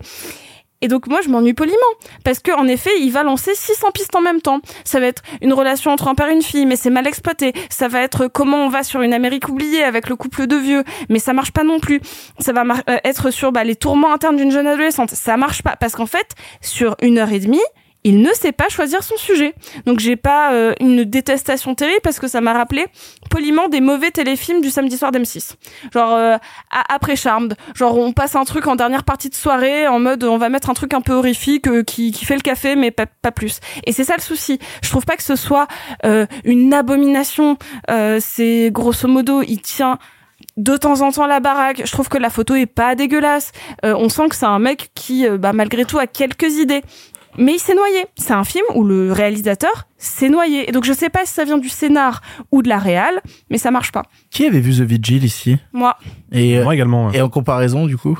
Ah bah The Vigil est trois crans au-dessus, mais The Vigil a une force que n'a pas Firestarter. The Vigil, c'est un film personnel. C'est un film qui touche à la culture de Keith Thomas. Il l'avait dit lui-même euh, à Gérard, mais c'est un film personnel. Firestarter, c'est un projet de commande, et qui plus est un projet de commande euh, bâclé. Donc, euh, Bah, pour moi, la vraie force de The Vigil, c'était d'être beaucoup plus dans l'épure, en fait. Là où, justement, à vouloir, comme le dit Sophie, vouloir bazarder plein, plein de trucs en même temps, là où il avait une idée forte dans The Vigil et qui pouvait parcourir plein de concepts horrifiques à travers juste une idée, là, il se perd dans les watts milliards d'idées et il fait un sous X-Men, quoi. Oui, et puis il y a, il y a des choses hein, qui sont. Il a su saisir, à mon avis, quelques scènes qui sont cool. Je pense notamment à une torture de chat. Ouais, Non, non, et il l'a- fait- hein. Il l'a fait mal. Mais ça, j'ai aucun doute sur le fait que ce soit dans, le bouquin et que ce soit une scène importante parce que c'est la limite du pouvoir de la gamine entre sa cruauté infantile et euh, la, raison. C'est quelque chose sur mince, mon pouvoir peut atteindre quelqu'un parce que c'était déjà montré un tout petit peu avant dans le film. Les thématiques, elles sont là et c'est ça qui me gêne parce que je sens qu'il a pas non plus pas compris son sujet, même si c'est pas le sien. Il y a des trucs il les a saisis, mais euh, ah, il est complètement passé à côté. C'est un mauvais Blumhouse, c'est un mauvais film d'horreur, c'est c'est un, un sous-film quoi. Euh, je veux pas cracher sur Blumhouse parce que, comme tu l'as dit tout à l'heure, c'est quand même un système particulier qui a permis beaucoup de belles choses et qui est très intéressante quand on regarde de près. Je peux pas m'empêcher de me poser la question est-ce que le film aurait été mieux avec plus de budget fait ailleurs? Bah, c'est la limite de ce que Tu je peux vois. dire. C'est qu'il y a des auteurs qui peuvent se servir de ça comme de la contrainte, mais là, t'as déjà une contrainte Bah qui est une adaptation. Souvent, c'est une porte ouverte pour des gens qui ont déjà plein d'idées. On leur dit, tu fais ce que tu veux du moment que tu le fais dans le budget. Et il y en a, ça marche. Encore une fois, Mike Flanagan, Oculus, j'ai plein de réserves, mais il arrive à trouver des idées de dingue et qui coûtent rien. Parce que voilà, là, c'est une commande, c'est euh, une adaptation difficile euh, d'un auteur difficile Que tu réduis à fond qui est en plus un remake d'un film. Enfin vraiment, c'est tu pars avec trop trop Bah ouais. de contraintes. Mais ça aurait dû finir comme beaucoup de Blumhouse directement en DTV. Et c'est une sortie ciné de la semaine qui visiblement est une grosse déception pour tout le monde. Hein. Je pense Oui. que là, euh, Enfin, déception, ça veut dire qu'on avait une attente. Ce qui n'est pas mon cas parce que je vous cache pas que avant que je regarde le programme de cette émission il y a 4 jours, je ne connaissais pas l'existence de ce film. bah moi c'est une Tellement il a pas été parce que Parce que The Vigil. parce que The Vigil, tu Oui, vois. mais pour vous dire à quel point il a pas été marketé, c'est que j'ai vu aucun trailer, j'ai vu aucune affiche, j'ai rien vu sur ce. Sérieux, j'ai cru voir des, des pubs Ah métro, si, moi hein. j'ai j'ai vu des pubs Ah bah, c'est parce que l'on était à Cannes et que j'étais certainement dans une bulle et j'en suis désolé, mais vraiment je suis passé à côté de fou. Mais pour vous dire à quel point ça, la, la, la campagne marketing, euh, quand j'ai vu les premiers trucs, j'ai cru que c'était une série Netflix. Ouh.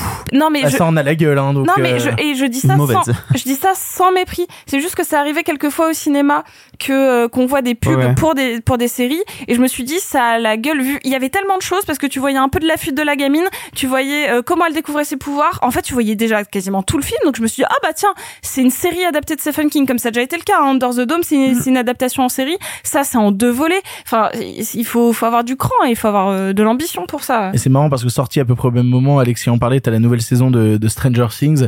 Et alors, bon, c'est pas le même budget, mais la nouvelle saison de Stranger Things a quand même plus de gueule que Firestarter. Ah ouais, mais quoi. encore une fois, pas le même budget. Ah, clairement Stranger pas. Things, ça tourne autour de 30 millions de dollars l'épisode. Oui, tout à fait. Alors que là, c'est, oh, je sais pas combien il a coûté. À mon film. avis, 3. Ouais, je pense. Ah, ça m'étonnerait pas. Hein. 3, donc c'est un épisode, c'est 10 fois ça. Et il y a Arthur qui recherche combien a coûté le film Firestarter de 2022. Et on fera une coupe parce que c'est beaucoup trop long. Non, pas du tout, vu qu'on est en train de parler et de combler en même temps, nous ne ferons pas de Ça va coupe. toi, Victor? Mais ça va toi, Alexis? Ah bah écoute, ça Je va. Fatigué, mais ça va. Ah merde, il l'a pas. Attendez, Non. attendez, attendez, ça va, attendez, hein? attendez. Bah écoute, je regarde les autres adaptations. 12 millions. 12 12 12 Mais, Oh. pa- mais parce que, What a parce que, twist. alors, Frais marketing inclus peut-être aussi qu'il faut prendre en compte aussi que ça a été lancé en 2017, qu'il y avait déjà eu de la pré-production, que ça a été, ils ont dû payer les scénaristes, les cinéastes, une première fois, une deuxième fois, une troisième, je sais pas. Ouais. On va dire qu'il y a un coût marketing et que en effet, il y a peut-être eu un double shoot parce ouais, que ou que peut-être le budget était mal utilisé pour le coup. euh. Bah, en tout cas, il était pas dans les effets spéciaux. Ah, c'est hein. clair que 12 millions, ça se voit pas. hein. Vous l'aurez compris, on n'a pas du tout aimé Firestarter. On vous laissera, bah, si vous voulez vous faire votre propre avis, allez le voir en salle. On va passer à un film qu'on a un peu plus aimé, même beaucoup plus aimé en salle cette semaine. On va vous parler de compétition officielle. Un ejercicio sobre el ego. Os voy a enseñar una cosa.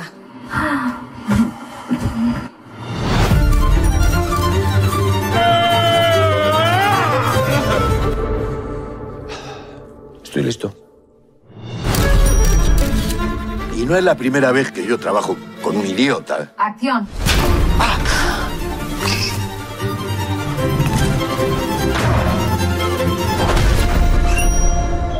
Un momento, no termina ahí. Falta el desenlace. Compétition officielle est une comédie avec Penelope Cruz et Antonio Banderas. On y suit l'histoire d'un milliardaire décidant de faire un film pour marquer l'histoire. Il y engage alors les meilleurs, la cinéaste Lola Cuevas, la star Félix Rivero et le théâtreux Ivan Torres. Mais si leur talent est grand, leur ego l'est encore plus.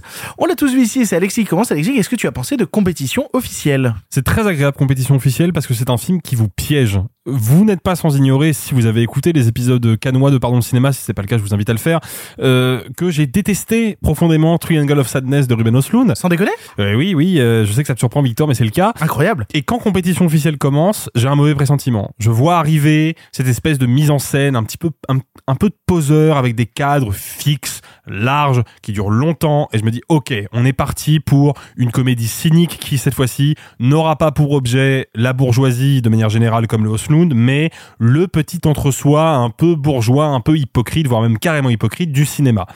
Sauf que c'est pas le cas. Et c'est là où le film m'a beaucoup réjoui, c'est que déjà cette mise en scène un petit peu, un petit peu classique, voire même académique, en fait, elle sert le tempo comique du film. Parce qu'elle laisse énormément de place aux acteurs, et le film, d'un point de vue de dialogue, est très finement écrit. Il y a des passes d'armes dialoguées qui sont vraiment savoureuses, et filmé de cette manière, on en profite pleinement. Et puis parce que, contrairement au Ruben Östlund, le film n'est pas du tout cynique. C'est-à-dire que malgré le fait qu'il est évidemment comme volonté principale de flinguer l'entre-soi et l'hypocrisie du monde du cinéma, il le fait avec une réelle fraîcheur et avec une réelle empathie. On aime les personnages qui sont devant l'écran. On aime le théâtreux un peu élitiste qui sait très bien au fond de lui qu'il est une superstar et qu'il a envie d'être une superstar mais qui refuse de l'accepter. On aime cet acteur de cinéma populaire un peu bébête et en même temps d'une réelle franchise qui est jouée par Antonio Banderas et on aime cette cinéaste un peu échevelée, cette espèce de mélange entre Chantal Ackerman et Claire Denis version espagnole campée par Penelope Cruz Oh là là. qui est qui est à la fois totalement insupportable parce qu'elle pousse le degré de préparation de son film à un niveau qui n'a absolument aucun sens et en même temps on la sent animée d'une réelle passion que le film nous communique. Et c'est ça que moi j'ai aimé dans compétition officielle. C'est une vraie comédie. C'est un film qui moi même si je le trouve en définitive par moments un peu long, c'est un film qui m'a pas ennuyé. C'est un film qui me propose des situations comiques auxquelles je suis pas forcément habitué, qui me propose, comme je le disais, des, des passes d'armes de dialogue que je trouve vraiment savoureuses et qui joue sur plusieurs registres. Il joue à la fois sur l'absurde, avec les exercices complètement bêtes et, et, flingués que leur propose la réalisatrice. En même temps, il joue sur un comique un peu caustique en, en travaillant le l'ego des acteurs. Notez la, la récurrence des miroirs dans la mise en scène du film qui est toujours là pour nous rappeler que bah, les acteurs, ils sont toujours en représentation d'eux-mêmes et qu'au au bout d'un moment, on ne sait plus à quel moment ils sont sincères ou à quel moment ils sont en train de, de manipuler leur entourage. Là-dessus, le film réserve de très belles surprises. Je ne dévoilerai pas la fin que je trouve vraiment surprenante et vraiment rafraîchissante par plein d'aspects. Ça, c'est juste qu'à un moment, il y a une rupture de ton dans le film. Et vraiment, c'est une, une vraie rupture de ton. Le film cesse d'être une comédie. Et si vous vous laissez emporter par le truc, et je vous le, je vous le conseille, vous allez vraiment vivre une surprise de cinéma. C'est un film très bien écrit, très bien interprété, formidablement interprété même, qui moi m'a fait beaucoup rire, qui a été une petite bulle de, de, de bonheur en fait dans ce dans ce post Cannes un peu morose au vu du reste de la sélection de, de l'émission de cette semaine. Maintenant, j'ai un grief contre le film. Je le trouve en définitive un petit peu vain. C'est-à-dire que, ok, je vois ce qu'il essaie de me raconter sur le monde des acteurs et il le fait très bien. Maintenant, qu'est-ce que je suis censé moi en retirer en tant que spectateur? Est-ce que je suis censé avoir un quelconque point de vue sur ce que le film propose? Là-dessus, c'est beaucoup plus fragile. Donc, compétition officielle, moi, je l'ai vraiment vécu comme une comédie populaire, qui n'a finalement pas beaucoup d'autres prétentions que celle d'être une comédie populaire, et qui a en plus l'intelligence de singer les codes de mise en scène du cinéma d'auteur un peu élitiste que le personnage de Penelope Cruz défend. Donc euh, moi vraiment j'ai passé un bon moment. Alors je te rejoins sur plusieurs points, euh, notamment sur le fait que le film est un peu trop long. Ouais, je crois que j'ai encore ce syndrome-là maintenant de quand je vois un film qui dure deux heures, de me dire euh, oh putain où est-ce que je vais? Et de me dire ok bah ça il y a ce petit bout de gras qui pourrait sauter et tout. Je peux pas m'empêcher de me faire la réflexion de mon compétition officielle, mais je te rejoins aussi sur le fait que ça joue divinement bien et que c'est agréable d'avoir déjà Penelope Cruz et euh, Antonio Banderas dans ce rapport de force là, qui est un rapport complètement fucked up, qui est faussé, où tu sais très bien que dans comme dans souvent les rapports entre réel et entre réal et comédien, comédienne et tout, il va y a toujours y avoir un jeu de dupe parce qu'il y a l'envie justement d'arriver à ses fins, que le comédien réussisse à imposer sa vision du scénario et que la réal réussisse à imposer son boulot de directrice. Il y a toujours ce truc de combat en fait et qui je trouve marche très bien. Alors j'ai plus le nom du, du troisième comédien, mais Oscar Martinez. mais qui lui aussi se met dans une position qui est très intéressante, qui se retrouve un peu entre les deux, à la fois à rejoindre la vision de la réalisatrice, à haïr la vision d'un autre, puis en même temps, les personnages sont jamais blancs ou noirs, il y a toujours une espèce de truc euh, non manichéen qui me plaît beaucoup. Et puis moi, il y a un truc que j'adore, c'est les films qui parlent de cinéma. Ça, c'est un truc qui me passionne justement sur l'envers du décor. Je suis presque même un peu frustré qu'on en soit, enfin qu'on reste que dans la prépa du film. Le film le justifie à un moment, mais j'aurais aimé peut-être qu'on aille carrément sur le tournage, tu vois, avec eux, et pour voir ce qui se passe sur le tournage et comment le tournage se déroule et quelles sont les ficelles à détricoter on set. Bon, le film aurait coûté évidemment plus cher à mettre en place. Mais moi, moi c'est pardon, excuse-moi, je te coupe, mais moi c'est justement ça qui me plaît, c'est que d'ordinaire, quand quand on fait une comédie sur la fabrication d'un film, comme par exemple Ça tourne à Manhattan avec euh, Steve Buscemi, Qu'est-ce que c'est bien? c'est vraiment bien ça, mais bon, bah on te raconte quoi? On te raconte le tournage du film, parce que bah, le tournage c'est le moment où on fabrique le film, c'est le moment où on est dans le dur, et c'est là qu'en général il y a des conflits qui apparaissent, c'est un peu le bordel. C'est le cas avec Hollywood Ending de euh, Woody Allen par exemple, que je vous conseille vivement.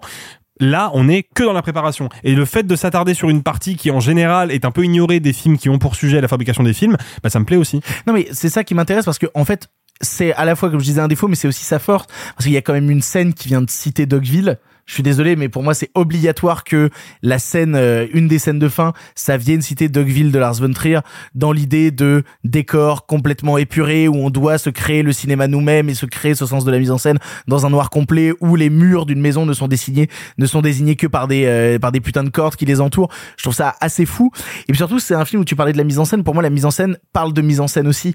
Il y a toute une scène où on a Antonio Banderas qui va faire une grosse révélation, la manière dont est filmée la scène donc déjà de prendre du recul mais en même temps qu'on prend du recul d'avoir un écran géant derrière qui projette ses émotions au plus près. Donc on a une double manière de filmer, c'est-à-dire qu'on est à la fois très loin des personnages et en même temps il y a un écran qui nous ramène très près d'eux en permanence. Comme si la, pr- la, la pré-prod du film qu'on nous montrait ne, faisait que nous éloigner des personnages alors qu'à la fin on, on allait finir par saisir leurs émotions au plus près, en très serré. Je trouve ça assez malin. Il y a plein d'idées comme ça que je trouve tr- vrai, très malines et même dans l'idée en plus d'avoir ce grand décor vide où à chaque fois t'as euh, Penelope Cruz qui vient amener un nouvel objet et c'est ce nouvel objet va servir à un nouveau truc. Parfois c'est un très gros caillou. Parfois c'est non mais non parce que cette scène là il y, a- une scène avec un très gros caillou. Euh, parfois c'est des prix, des récompenses qu'on a reçues. Parfois c'est cet écran dont je vous parlais qui soudainement vient habiter le décor.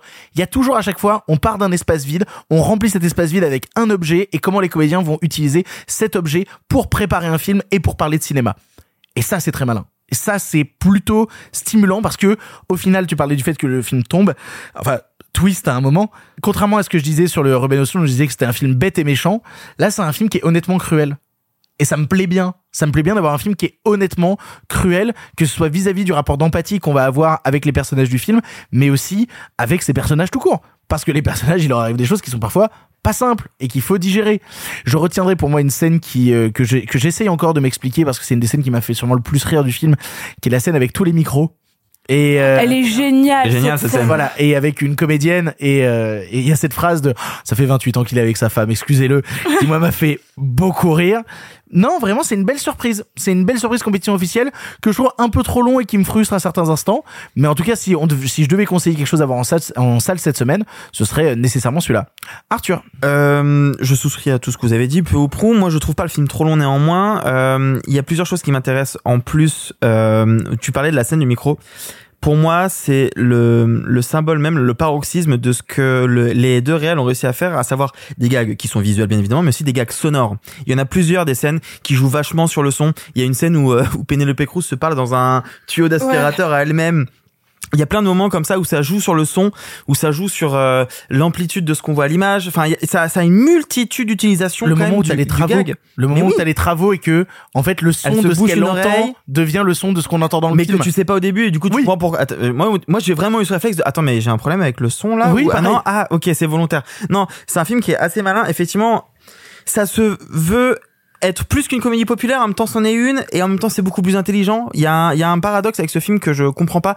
Je trouve que de voir ça juste après Cannes, c'est assez rafraîchissant. Parce que c'est un film qui parle justement de comment on prépare Cannes, mais aussi, on va pas spoiler, mais aussi de la réception des films, de des festivals, des des, des conférences de Des presse. conférences de presse, de- ouais. Et du coup, il y a c'est rigolo de voir après après coup, après avoir vu 30 40 films, un peu le making of, tu vois, et euh, et surtout que moi je peux pas m'empêcher de me dire que les personnes qui ont écrit le scénario, ils ont entendu des histoires à gauche à droite. Enfin, il y a forcément des trucs qui ont été piochés ici et là, que c'est un film qu'on pourrait faire, je pense, en France, aux États-Unis, qui aurait des gags différents à amener, des interprétations de de d'ego, parce qu'en fait c'est ça, hein, c'est qu'une guéguerre d'ego. Hein. Euh, je trouve que c'est un film qui est assez riche. Les, prestations des trois sont sont assez formidables. Penelope Cruz, moi, elle m'a vraiment, euh, elle m'a vraiment eu. Elle m'a vraiment vraiment eu. Après, euh, le problème que j'ai avec le film, je sais pas si c'est vraiment un problème, c'est un peu triste à dire, mais euh, j'ai passé un excellent moment devant. Vraiment, j'ai ri, j'ai vraiment. Est-ce que dans trois semaines, je m'en souviens? Et ça, j'en suis pas sûr. C'est un peu triste à dire et de résumer ça comme ça. Euh, Je sais pas chercher une limite pour chercher une limite. C'est vraiment, j'ai passé vraiment un, un moment où j'étais heureux, tu vois, où j'ai vraiment pris du plaisir à essayer de deviner un peu euh, ce qui peut se passer, l'évolution des personnages, comment les égos des uns vont se réduire par rapport aux autres, quel point de rencontre il peut y avoir ou pas. Et en même temps, euh, là où je rejoins un peu Alexis, c'est à quel point c'est pas un petit peu... Ah, J'aime pas le terme vain, parce que je trouve ça un peu dur. Je sais pas. Disons, que, disons que je précise juste, euh, parce que t'as raison, c'est un terme qui est très dur. Le, le film n'est pas vain à 100%, puisque déjà, le- son concept et sa mise en scène sont hyper intéressantes, et le film est très drôle. Je pense qu'il est vain au niveau du discours. C'est-à-dire qu'il prolonge pas vraiment, il va pas au-delà de son concept. C'est peut-être ça qui me manque alors. Alors après, il est pas nécessaire quand tu passes un bon moment devant un film que ce bon moment soit forcément marquant, tu vois. C'est vrai. C'est aussi vrai. C'est pas nécessaire. Tu peux juste aussi dire, j'ai vu un film, j'ai passé un bon moment et le garder Exactement. comme ça, tu vois. Et ben, c'est forcément, eh ben, c'est exactement ça que je ressens, tu vois. C'est exactement ça que je ressens. J'ai passé un très bon moment. Je trouve visuellement, il se passe plein de choses. Ça, re- ça regorge de gags. Vraiment, parfois certains qui servent pas à grand chose, mais c'est pas grave. On tente des trucs. Visuellement, il se passe plein de choses. Au niveau du son, il se passe plein de choses. C'est très drôle. Ça joue très bien. Au fond, euh, est-ce qu'on a besoin de plus, tu vois? Moi, j'ai passé un très bon moment. C'est pareil que toi. C'est le film que je conseillerais cette semaine, de loin. Sophie. Bah, je suis globalement d'accord avec vous et si on a tous ou presque fait autour de cette table une comparaison avec euh, le Ruben Östlund, c'est pas pour rien. C'est parce que ils ont des tics de mise en scène un petit peu similaires, à savoir des plans très fixes avec des scénettes qui occupent l'espace et qui vont étirer un petit peu en longueur la séquence pour une création de malaise. Et ce qui était déjà le cas, par exemple, avec du Roy Anderson que j'avais déjà cité à l'époque. Sauf que le Robert, euh, le Robert, pardon, j'ai envie de l'appeler Le Robert. J'ai envie de l'appeler de l'appeler Robert Oslund tout le temps. Le bon Robert Le Oslund. bon Robert Oslund. Donc le bon Ru- non pas le bon. Donc Ruben Oslund. euh, il mérite pas le bon devant. Euh, lui, il a fait un film bête sur la bêtise et là, c'est un film intelligent sur la bêtise. Et c'est pas rien parce qu'en fait, euh, le, le traitement de la bêtise de de de l'extra d'ego si je peux dire, c'est quelque chose qui est traité euh, déjà en littérature depuis bien longtemps. On va penser euh, notamment à à des, des romanciers euh, du 19e siècle ou même des, des on va penser à la Bruyère qui faisait des portraits. Pour moi, on est déjà pas loin des caractères en fait. C'est-à-dire que là, il euh, y, a il y a un focus de la part des deux sur des vaniteux.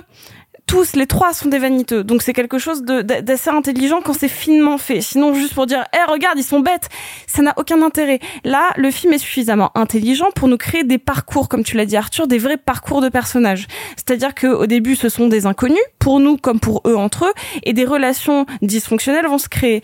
Et donc moi, en en tant que fan de, de scénario, ça m'intéresse parce qu'il y a un vrai travail de la mise en scène, mais c'est extrêmement bien écrit. Et comme c'est bien interprété, c'est banco, banco, banco. Moi, c'est pas un si petit film que ça. Je pense qu'on est tous autour de cette table un peu noyés par un, un, un too much de film et que on est en train de se dire tiens c'est une petite cerise sur le gâteau c'est assez sympathique je pense qu'en autre période on l'aurait adoré potentiellement. Parce que ça je trouve que c'est pas on n'est pas loin d'être un ovni. Enfin c'est pas loin d'être un ovni ce film. On est sur une mise en scène atypique. On est sur un, traitement du jeu d'acteur qui est qui est pas courant non plus. Donc moi, c'est vraiment une bonne surprise. Je pense que euh, je le reverrai avec plaisir et que le film est pas vain parce que il arrive aussi bien donc à te parler en effet euh, du cinéma, des acteurs, euh, de, de, de la méthode acting, du vieillissement des acteurs. Mais au final, quand tu le l'élargir un petit peu le, le film, tu te rends compte que ça parle vraiment de la nature humaine dans ce qu'elle a de plus crasse, de plus vil, de plus sombre, mais tout ça avec énormément de légèreté parce qu'on l'a tous dit, le film est vraiment poilant. C'est-à-dire que bon, c'est pas une grosse Il est poilant. il est poilant. J'avais pas entendu cette expression depuis longtemps, il Moi, est poilant. bien. Eh ben écoute, non mais c'est parce qu'en plus c'est pas un, un rire gras. On, on va parler euh, tout à l'heure euh, d'un- film euh, fait par des gens qui nous faut beaucoup rire euh, dans le dans le type d'humour américain euh, actuel. Là c'est pas ça. Là on n'est pas en train de se taper la cuisse, en train de mourir de rire. Par contre, on se dit J'ai eu deux trois grosses explosions mais de rire moi aussi, le mais c'est pas constant, c'est pas une comédie. Ah, euh, tout à fait, C'est pas tout une comédie bulimique. Non, non. Euh, par exemple, c'est pas comme quand on va regarder euh, La Cité de la peur ou même euh, genre des OSS ou quoi que ce soit, où franchement tu T'as un gag à la seconde. euh. T'as un gag à la seconde. Là, ça, ça monte en pression. La construction de l'humour est vraiment sophistiquée. C'est ça le mot que je cherche. C'est un film sophistiqué. Vraiment, dans tout, dans tout. C'est un film sophistiqué. C'est pas de la comédie euh, euh, spécialement grand public, mais pourtant je la, je la pense pas inaccessible. C'est juste que c'est un film très exigeant. Et donc oui, pour moi, c'est un grand oui. Moi, je voulais juste rajouter un truc parce que il y a un phénomène qui commence à pas m'agacer, mais disons que je commence à avoir un peu des a priori négatifs sur des films quand je ressens que ce sont des films Covid faits euh, avec euh, trois personnes en peu de temps. C'est pas de leur faute, c'est pas de leur faute, c'est juste que moi ça me rappelle un truc que j'ai pas envie de, de ressentir. J'ai cru que c'était le cas ici, et en fait non. C'est un film qui devait se tourner avant le Covid. Il y a eu le Covid, donc ça a été repoussé. Mais voilà, c'est un peu un huis clos avec trois personnes dans une très grande maison. Ça pourrait être du théâtre filmé. Je trouve que ça l'est jamais parce que justement la mise en scène est hyper intelligente sur la manière de justement se déplacer, de filmer les gags et tout.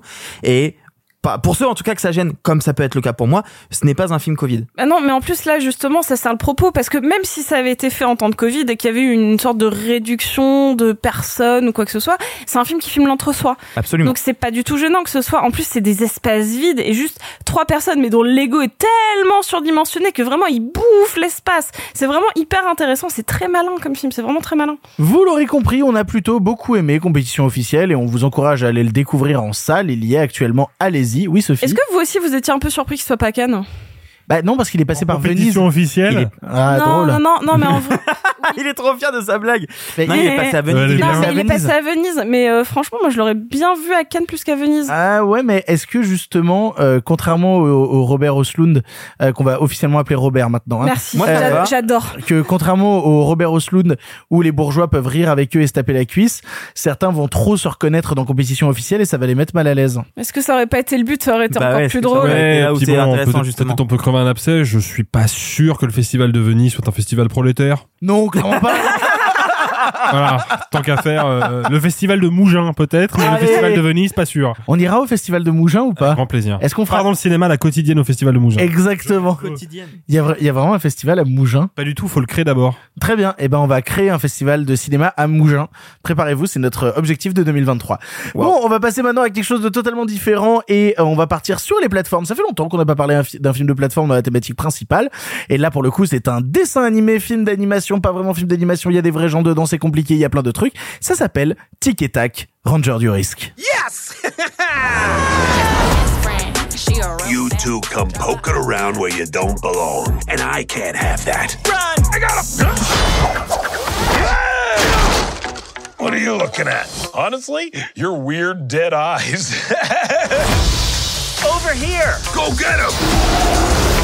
this is awesome!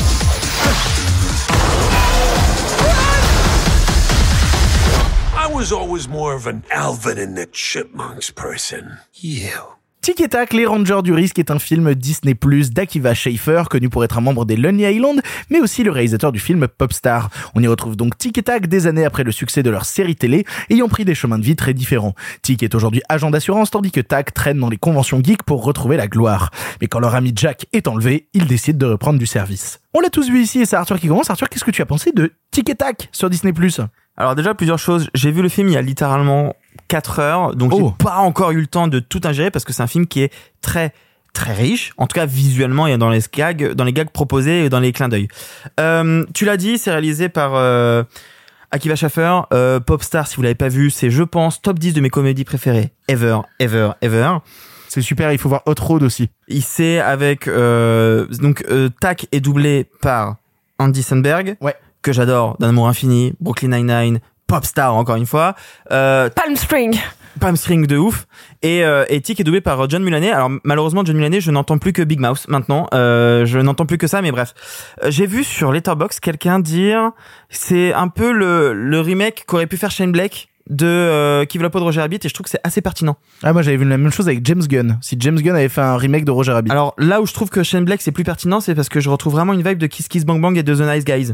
Dans euh, le buddy movie euh, enquête avec des mecs un peu cool euh, à Los Angeles, etc. Je retrouve vraiment cette, cette vibe de Kiss Kiss Bang Bang et The Nice Guys. Vraiment. Je trouve que euh, c'est un film qui est globalement très chouette. Vraiment. J'ai passé un excellent moment devant.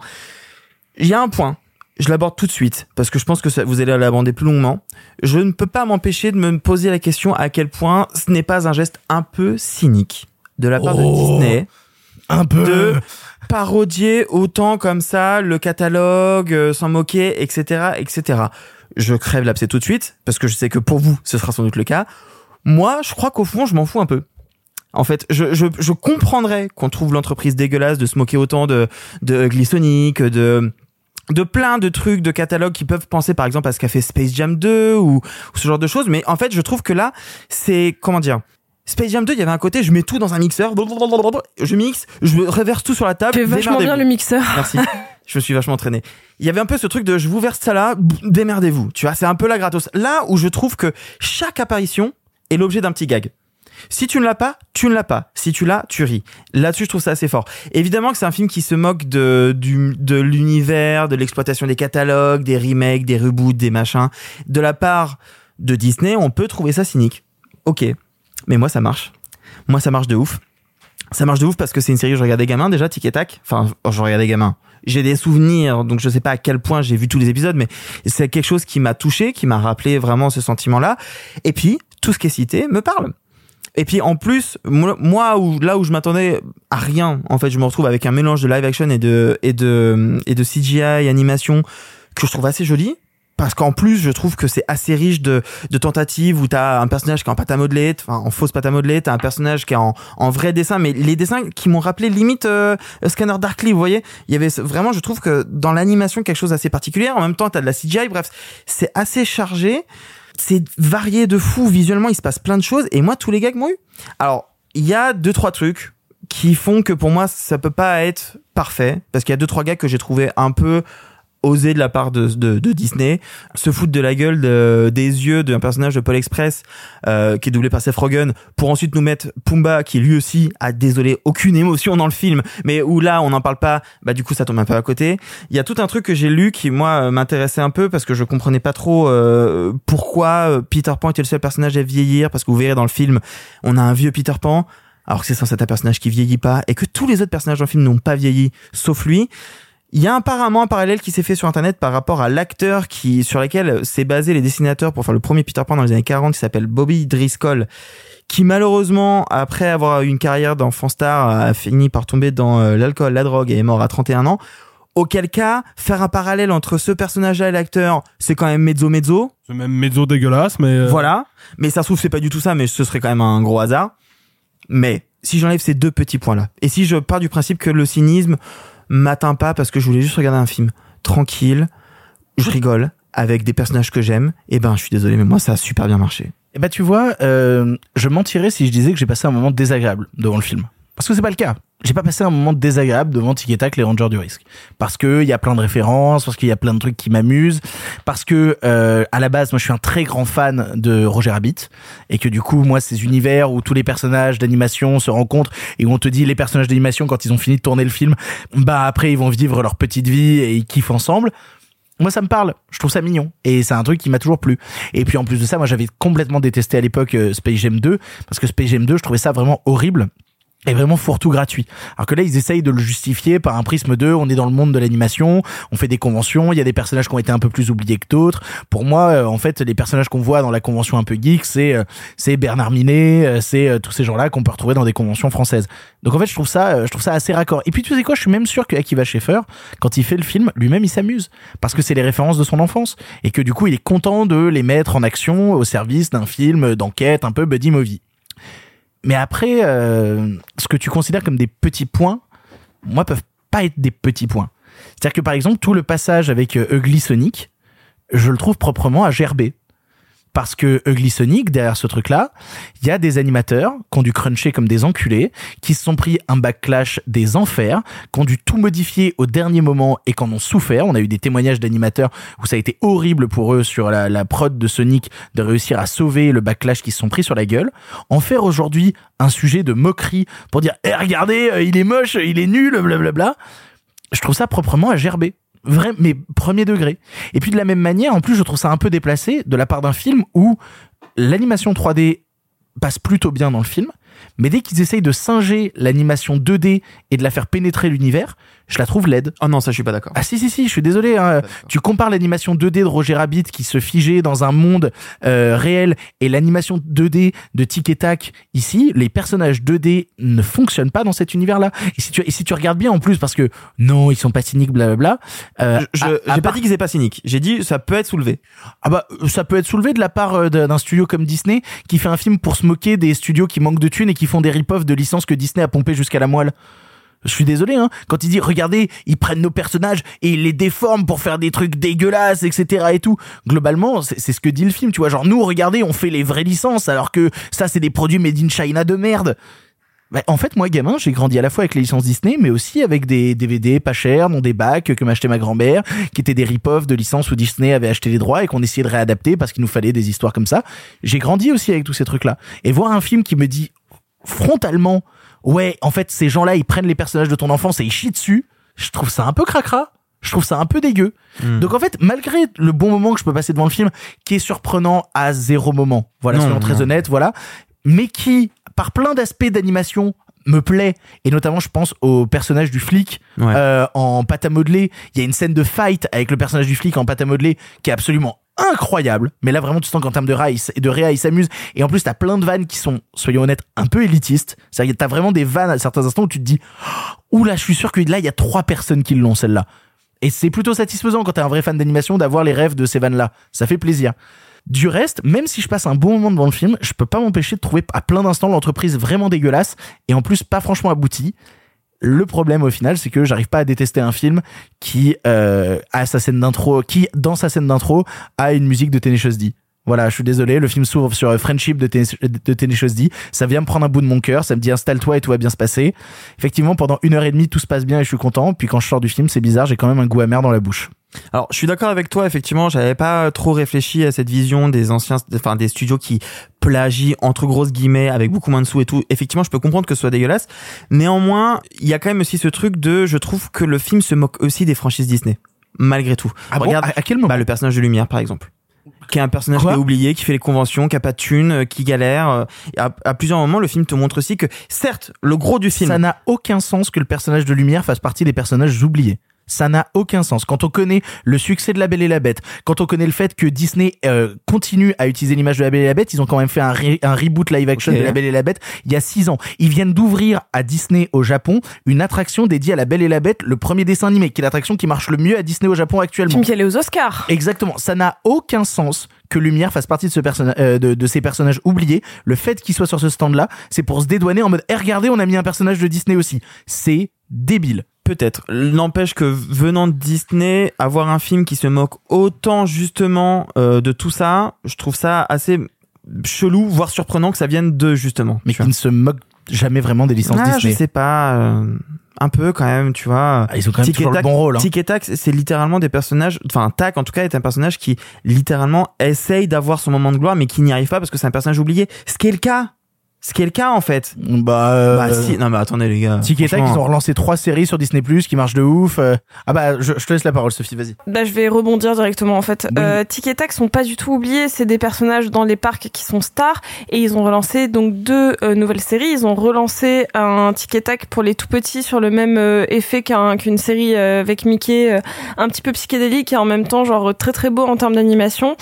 Et la deuxième, je sais plus. Euh, non, ils, ils ont fait une sorte de dessin animé aussi euh, pour les moins petits, euh, mais qui est un peu dans le même style d'animation que la nouvelle série d'animation Mickey, qui est un peu fucked up. Ah, euh, c'est et celle-là dont je parlais. Ah non, mais non, bah, t'as celle-là, Ah, celle-là, sinon t'en as une en 3D un peu moche. Ah, c'est ça. Euh, exactement. Donc, t'as deux nouvelles séries sur Tic et Tac qui sont, qui font partie des personnages vraiment iconiques. C'est pas pour rien qu'il y a autant de Tic et Tac en costume dans les parcs. Oui. Mais bon, c'est en, en effet, on est moins familier avec euh, euh, Tic et Tac Ranger du risque, qui est une série vraiment euh, très 90s. Euh, encore une fois, j'ai encore les VHS chez mes- chez mes parents et euh, j'aime beaucoup. je, je me bats de couper. C'est comme si aujourd'hui on faisait une, un film sur le même principe où on disait Picsou c'est un personnage oublié parce que la bande à Picsou ça s'est arrêté depuis des années. Ah si si si. si, Pour moi c'est le même principe. Mais bon, après, moi je peux pas dire du mal d'un film où il y a Paul Rudd qui joue Paul Rudd. C'est clair. voilà. Qui joue euh, euh, Ant-Man. le- Une le- le- Ant-Man, ouais. En vrai, c'est ça. Ant-Man, le, le mec. Ça c'est drôle ça. Mais en fait, c'est ça. Il y a plein de moments très drôles et je, je suis très mitigée. Moi, ce qui me gêne vraiment dans le film, c'est que je trouve ça hideux. J'aurais adoré que l'animation en dessin animé, euh, donc de Tac, ça, hein. Tac en dessin animé, Tic en. Non, c'est l'inverse. L'inverse. C'est vrai qu'il est en CGI. ouais. En même temps, ils ont le même nom. Bon, vous voyez ce que je veux dire. Le, celui qui est en dessin animé, je le trouve très mal animé. Et d'ailleurs, c'est drôle parce qu'il parle, il parle de la Uncanny Valley. Bah, pour moi, c'est ça. On n'est pas loin d'une, d'une, d'une erreur d'animation. Alors que celui en CGI, je le trouve joli en termes de, je le trouve très bien incrusté, mais assez moche en termes de design. Ça, je suis d'accord. Donc, dans tous les cas, je suis pas satisfaite ni de l'un ni de l'autre. Je trouve que l'intrigue, en fait, pourrait se tenir. J'aime bien l'idée, comme pour Roger Rabbit, d'avoir une enquête un peu plus adulte, euh, mais qui puisse convenir euh, aux, aux plus petits. C'est-à-dire que là, ça, c'est plein de références, c'est coloré. Encore une fois, le personnage du flic, c'est la meilleure idée du film. en C'est le meilleur perso. Et c'est surtout la- le personnage le mieux animé du- de tous. Mm. C'est-à-dire que là, on y croit à, euh, à- au fait qu'il se prenne un chewing-gum et qu'il arrive pas, qu'ils disent qu'il pourra jamais se l'enlever parce que vraiment il l'intègre. C'est plein de bonnes petites punchlines. Le seul souci, c'est que je le trouve en demi-teinte. Je le trouve en demi-teinte parce que contrairement à Roger Rabbit, l'intrigue, enfin l'intrigue s'essouffle un petit peu, je trouve. Malgré une succession de rebondissements qui viennent un peu alourdir le propos. Boing. Et, et donc du coup, moi en fait, c'est c'est bête parce que je trouve que c'est ni complètement un film pour enfants ni complètement un film pour adultes. Moi, je m'ennuie un petit peu à cause de cette euh, surenchère euh, euh, de blabla et de fait que l'animation moi me fasse pas rêver. C'est-à-dire que je peux pardonner beaucoup à une animation qui va malgré tout m'emmener dans une forme d'onirisme euh, ou, ou qui a vieilli tout simplement. Enfin, quand je regarde Shrek, même si pour le coup c'est pile entre adultes et enfants, je m'en fous que l'animation elle ait vieilli parce que le, il y a une vraie intrigue, c'est très bien écrit, les dialogues sont super. Là, bah, on sent le côté Lonely Island, mais qu'ils ont vachement allégé pour que ça puisse convenir à tout le monde. Et en même temps, pour enfants, c'est bof bof. Enfin, bref, moi je suis très très mitigée sur le film parce que je sens toutes les bonnes intentions, je sens tout le potentiel du film pour être un vrai film pour adultes, vraiment fucked up. Et j'ai l'impression qu'ils ont dit, euh, non, parce que ça va sur Disney Plus, hein, il faut que ce soit pour les petits. Hein. Bah ouais, mais non. Enfin, l'humour est pas si pour enfants en fait. Et pour le coup, t'as vraiment des moments un peu camoulox, c'est-à-dire pour camoufler justement que euh, l'intrigue euh, est un peu euh, basique. Il t'envoie plein de personnages dans la gueule, à plein d'instants. Regarde, il y a une référence à ça. Regarde, il y a une référence à ça. Regarde, il y a une référence à ça. Et au final, tu l'oublies très vite. Et, c'est juste genre, oh, j'ai vu plein de refs. Attends, le film parle de quoi déjà? Je trouve ça un peu gratos par instant. En, fait, tu vois, c'est exactement ça. Là, j'étais en train de regarder sur la fiche Wikipédia. Euh, Il y a un moment, je trouve que ça déconcentre presque un petit peu parce que c'est pas que de la référence que tu avales et que tu, tu oublies après. Il y a un moment, ils sont sur un, ils voient un mur avec plein de, de petites parcelles de personnages. Donc t'as, euh, je sais plus, t'as le, le chapeau de Pinocchio, t'as les oreilles de Winnie l'ourson, c'est tous les, les, les morceaux de personnages qu'ils ont effacés. Ils sont tous sur un mur. Bah en fait moi j'étais en mode alors attends ça je l'ai ça c'est Polochon ça c'est ceci ça c'est cela sauf qu'en fait en deux secondes t'as perdu l'intrigue c'est à dire que vraiment à la place que ce soit des éléments narratifs importants j'y vois comme une sorte de de, de presque par soleil de manque d'intrigue Ah non, mais je suis, euh, je suis totalement d'accord avec toi. Et c'est je- pas désagréable Oui, mais je- et je reviens sur le truc quand ils vont dans l'entreprise de jouets où t'as des trucs, euh, des objets démodés euh, qui détruisent ou quoi. Est-ce que t'as vu beaucoup de produits euh, Disney qui étaient euh, jetés à la poubelle? Parce que moi, le produit emblématique que j'ai vu jeté à la poubelle, c'est un produit Shrek. Shrek, ouais. C'est le truc Shrek. C'est-à-dire que Disney, oui. encore une fois, critique les autres studios d'animation plus que de critiquer le sien, quoi. Oui, oui. Alexis, pour conclure. Euh, bah, tu, tu soulevais, Arthur, un point intéressant, c'est qu'effectivement, parmi toutes les, euh, les références que le film fait, il y en a une, référence un petit peu euh, caustique, au design aujourd'hui très daté des personnages du Pôle Express. Pôle Express, film réalisé par Robert Zemeckis, qui est aussi Oui. le réalisateur de Qui veut la peau de Roger Rabbit, comme quoi les mecs manquent pas de souffle, parce qu'ils se foutent de la gueule de, de Robert Zemeckis, tout en pompant allègrement son travail. Euh, moi, le vrai souci que j'ai avec le film, bah, euh, c'est que bah, c'est pas un film de geek. Et ça devrait. Alors, je veux pas prêter des mauvaises intentions à Scheffer, c'est un putain de geek. Et Hon- honnêtement, c'est des putains de geeks. Lonely Island, qu'est-ce que c'est à part des putains de geeks hein? Probablement. Mais leur intention n'a pas survécu la fabrication du film. Ça, c'est- pour moi, c'est indéniable. Quand on voit Roger Rabbit, il y a un truc qui saute à la gueule encore aujourd'hui, alors que le film a aujourd'hui bientôt 40 piges. Euh, c'est un film visuellement époustouflant. Encore aujourd'hui, d'un point de vue strictement technique, ça n'a pas pris une ride. Pourquoi? Parce que à la réal, il y a Robert Zemeckis, à la prod, il y a fucking Steven Spielberg, et que les mecs sont des geeks abreuvés de cartoons et de dessins animés, et que quand ils se disent on va réaliser un fantasme qui est celui de mêler la vraie vie avec le monde des cartoons, et pas juste les cartoons de Tex Avery ou les cartoons de Disney, non, tous les cartoons, on va le faire de la meilleure manière possible. Là, c'est clairement pas le cas. Comme ça a été soulevé par mes, euh, par mes collègues, l'animation est très souvent aux fraises. Moi, je trouve que c'est la partie 3D qui, qui le plus dans la colle et pas la partie 2D, mais bon, ça c'est une question de, de goût et de couleur. L'animation ne fonctionne pas, le scénario est vraiment ultra basique, ça manque d'enjeu, ça manque de rythme, ça manque d'intensité, et moi j'ai vraiment l'impression que c'est au fond, on utilise l'équipe de Lonely Island, que je suppose être bien intentionnée, comme une excuse pour nous balancer quantité de références et quantité d'éléments marketing qui vont juste nous donner qu'une envie à nos spectateurs, bah, c'est d'aller acheter une peluche. Parce que je ne doute pas du fait qu'il y aura probablement une peluche à l'effigie du tac en 3D, tu vois. Donc il y avait vraiment un truc. Pour moi, le film pue le cynisme à des kilomètres. Certes, il y a des moments un petit peu rigolos. Moi, je trouve que le Peter Pan euh, vieillit, euh, même s'il a peut-être des origines crado, bah, dans le film, il fonctionne pas trop mal. Et Andy Samberg fait très bien le taf. Donc c'est pas, Seth Rogen est très drôle. C'est pas une question de, de, ça, ça ne chie pas dans la colle à tous les niveaux, on va dire. Mais globalement, ça pue le cynisme. Ça pue le mercantilisme à des kilomètres. Et en plus de ça, moi, je trouve ça un petit peu crado, effectivement, ça a été soulevé, que bah, Disney s'amuse à taper sur les concurrents. Parce que quand il y a effectivement la séquence avec Lumière, pour moi, il est clair que on met en scène un personnage supposément oublié, mais qui dans les faits est un personnage ultra populaire, qui a donné lieu à je ne sais combien de millions de produits dérivés. Et évidemment que quand on le met en scène dans le film, on s'attend à ce que derrière, ça déclenche un, un achat de produits dérivés. Parce que si Disney avait vraiment voulu mettre en scène un personnage oublié, ils auraient pu mettre par exemple, je sais pas moi, euh, Taram du show, de Taram et le chaudron magique. Basile le détective privé. Basile le détective privé. Le grand-père de Mélodie du Sud. Ah, bah non, non, ça coince. Euh, des personnages oubliés Ouais, mais- dans l'écurie Disney, il y en a des tonnes. Et ces personnages-là ne sont pas dans le film. Bah oui, mais en même temps, toutes les références qu'ils font sont des personnages qu'on connaît. Et même les personnages dans les autres studios, c'est des Mais personnages qu'on connaît. mais c'est bien non, le problème. Non, parce que justement, quand on dit des personnages oubliés, c'est pas des personnages oubliés, c'est des personnages qu'on ne met pas assez en, bah, qui ne sont plus mis en avant, en tout cas. Comme le, enfin, comment dire? Ils mettent aussi le balou, par exemple. Je suis d'accord avec vous, c'est pas des personnages oubliés. Le terme est pas bon. Néanmoins, ils mettent des personnages qui sont, euh, enfin, je sais pas comment dire, mais ils parlent de Shrek. Shrek, c'est pas un personnage oublié, Oui, tu mais t'as vu dans, de quelle manière ils en parlent? Quand ils parlent de Sonic, ils le critiquent. Quand ils parlent de Shrek, ils le critiquent. Quand ils parlent du Pôle Express, ils reprochent euh, au film d'être mal animé. Bien évidemment, ils n'ont pas fait cette vanne-là sur Scrooge et sur Beowulf, qui sont des chefs-d'œuvre d'animation, contrairement au Pôle Express, qui lui, effectivement, a pris un petit un petit coup dans l'aile. C'est pas honnête comme démarche, parce que déjà. Encore une fois, le film s'inspire évidemment de Roger Rabbit. Roger Rabbit mélange tous les univers. Roger univers Rabbit est dans le film. Roger Rabbit il y a- est dans le Il y a film. un plan où il y a Roger Rabbit. des univers qui sont des univers hétérogènes, des univers issus de de- de- d'entreprises concurrentes, parce qu'il est évident que Tex Avery a eu envie à un moment d'aller damer le pion à Disney euh, dans le format court métrage, et jamais la question de la rivalité des entreprises n'est mise en scène à aucun moment, si ce n'est une fois où c'est clairement établi avec le duel de piano entre Daffy Duck et, Non, Donald. Lequel? Entre Bugs Bunny et Mickey qui font du parachute.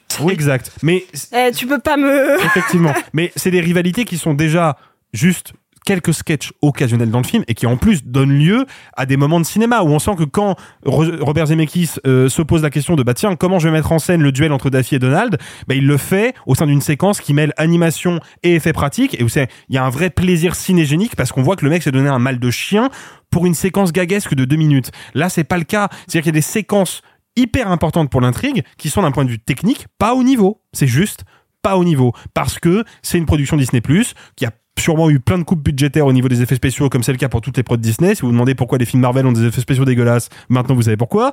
Euh, Il y, a, y a un vrai souci de production chez Disney parce que c'est une firme qui est aux mains de financiers qui veulent faire du bénéfice, pas des producteurs qui veulent faire des films. Et puis surtout, si on veut juste revenir sur ce point très simple dont on parlait, on peut pas mettre au même niveau Ugly Sonic, Tigra et Lumière dans La Belle et la Bête. Il y a un truc où tu te dis, qu'est-ce que Lumière fout là? Ça a pas de sens, à part être une excuse. Ok. non mais en fait j'entends vos arguments et je pense que vous avez sans doute raison c'est juste que moi je l'ai pris comme un truc où je me suis amusé mais c'est peut-être c'est peut-être du nivellement par le bas hein. mais, non, non, parce que- mais parce qu'il y a des moments amusants dans le film, c'est Ah ça non, moi je me suis amusé quasiment tout le temps. je suis comprends que l'intrigue elle soit enfantine et elle soit Non, pas mais le pire, c'est qu'encore une fois, j'ai pas passé un mauvais moment du tout. Euh, quand, quand on l'a vu, euh, franchement, on était tous en mode, bon, euh, franchement, on a même ri, hein. Franchement, il y a pas mal de moments où on rigole. Seulement, moi, vraiment, ce qui me gêne, c'est la laideur du truc. Et pour, je vais dire un truc qui va piquer un peu.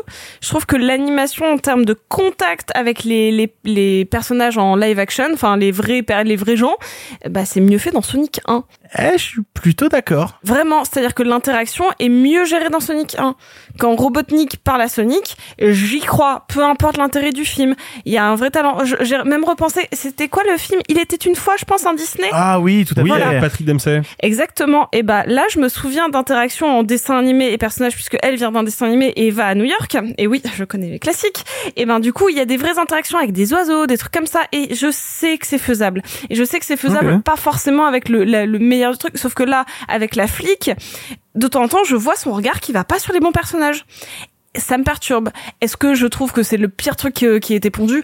Pas du tout. Alors qu'à l'époque de Roger Rabbit, justement, il cherchait déjà des méthodes pour essayer de contourner le fait que Bob Hoskins ne regardait pas au bon endroit. Je pense notamment à une scène où il se tourne vers Roger Rabbit qui est contre un mur. Et le problème, c'est qu'il regardait euh, trop haut alors que Roger Rabbit était plus bas. Et donc, dans l'animation, ils ont fait en sorte que Roger Rabbit se mette sur la pointe des pieds dans cette scène pour réussir justement à ce que les regards soient bons. J'ai l'impression que ce travail très consciencieux de recherche entre le réel et l'animation était fait à l'époque sur Roger Rabbit, mais que là, dans Tic et Tac, ben, c'est un peu passé à la trappe. Comme si les comme si les vannes étaient plus importantes. Et heureusement, les vannes marchent.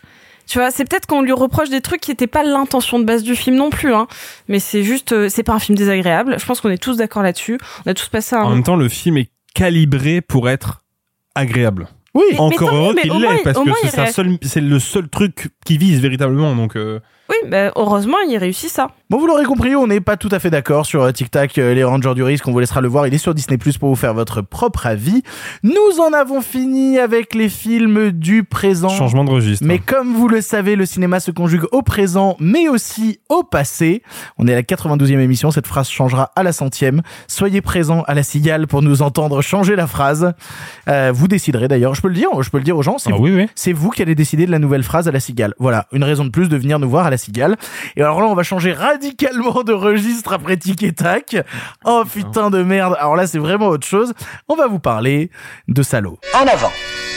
À cette époque, vous le savez, le cinéma était en noir et blanc. Mais nous avons préféré mettre un peu de couleur. Monsieur Mézeret, au nom du patrimoine artistique français tout entier, je vous dis merci. Mais enfin, tout ça, c'est le passé.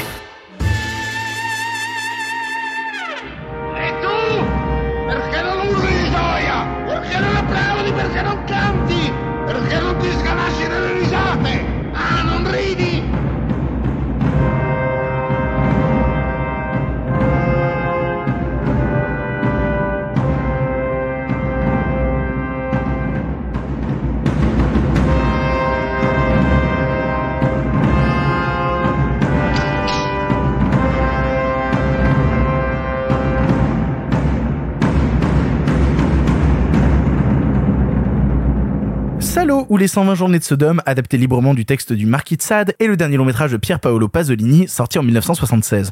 Se déroulant au temps de la République fasciste de Salo, dans un grand château italien, les détenteurs du pouvoir s'acharnent sur un groupe de jeunes gens soumis à une série de sévices de plus en plus humiliants. Ressortant en salle cette semaine, on s'est dit que pour la reprise de l'émission classique, un gros morceau comme celui-là, ça allait nous mettre en jambes.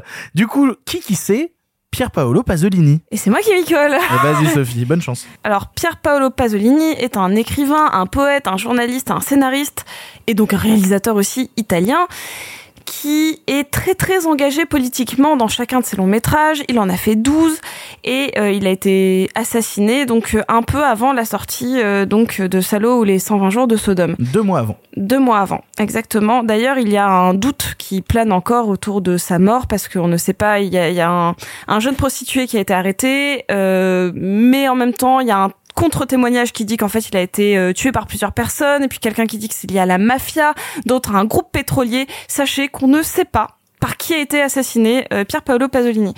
Euh, où, où, se situe-t-il dans le cinéma italien? Ce serait bien de le rappeler. Il arrive juste après une grande période du cinéma italien qu'on appelle le néoréalisme, avec des noms que vous connaissez et dont vous avez peut-être vu certains films, mais les plus connus étant Fellini, Visconti et Rossellini. Donc on est sur un cinéma un petit peu plus euh, calme, on va dire, en tout cas euh, plus posé en termes de réalisation et de thématique, même si on reconnaît fortement avec l'arrivée de Fellini une arrivée de l'onirisme dans l'italien, un, onirisme presque surréaliste. Avec euh, Pasolini, on ouvre une nouvelle porte du cinéma italien. C'est-à-dire qu'on va euh, vers euh, du fantastique, vers du cinéma toujours dans une... Euh, en fait, la continuité, ça va être la réflexion intellectuelle, l'engagement politique, mais Pier Paolo Pasolini n'a pas pu être vraiment classé dans un courant de cinéma italien. Voilà, ça c'est un petit peu pour résumer. Qu'est-ce qu'il fait quand il adapte euh, donc euh, Sade? Qui est Sade? Parce qu'en fait, il y a un petit lien malgré tout entre les deux. C'est que les deux artistes ont été emprisonnés à cause de leur œuvre.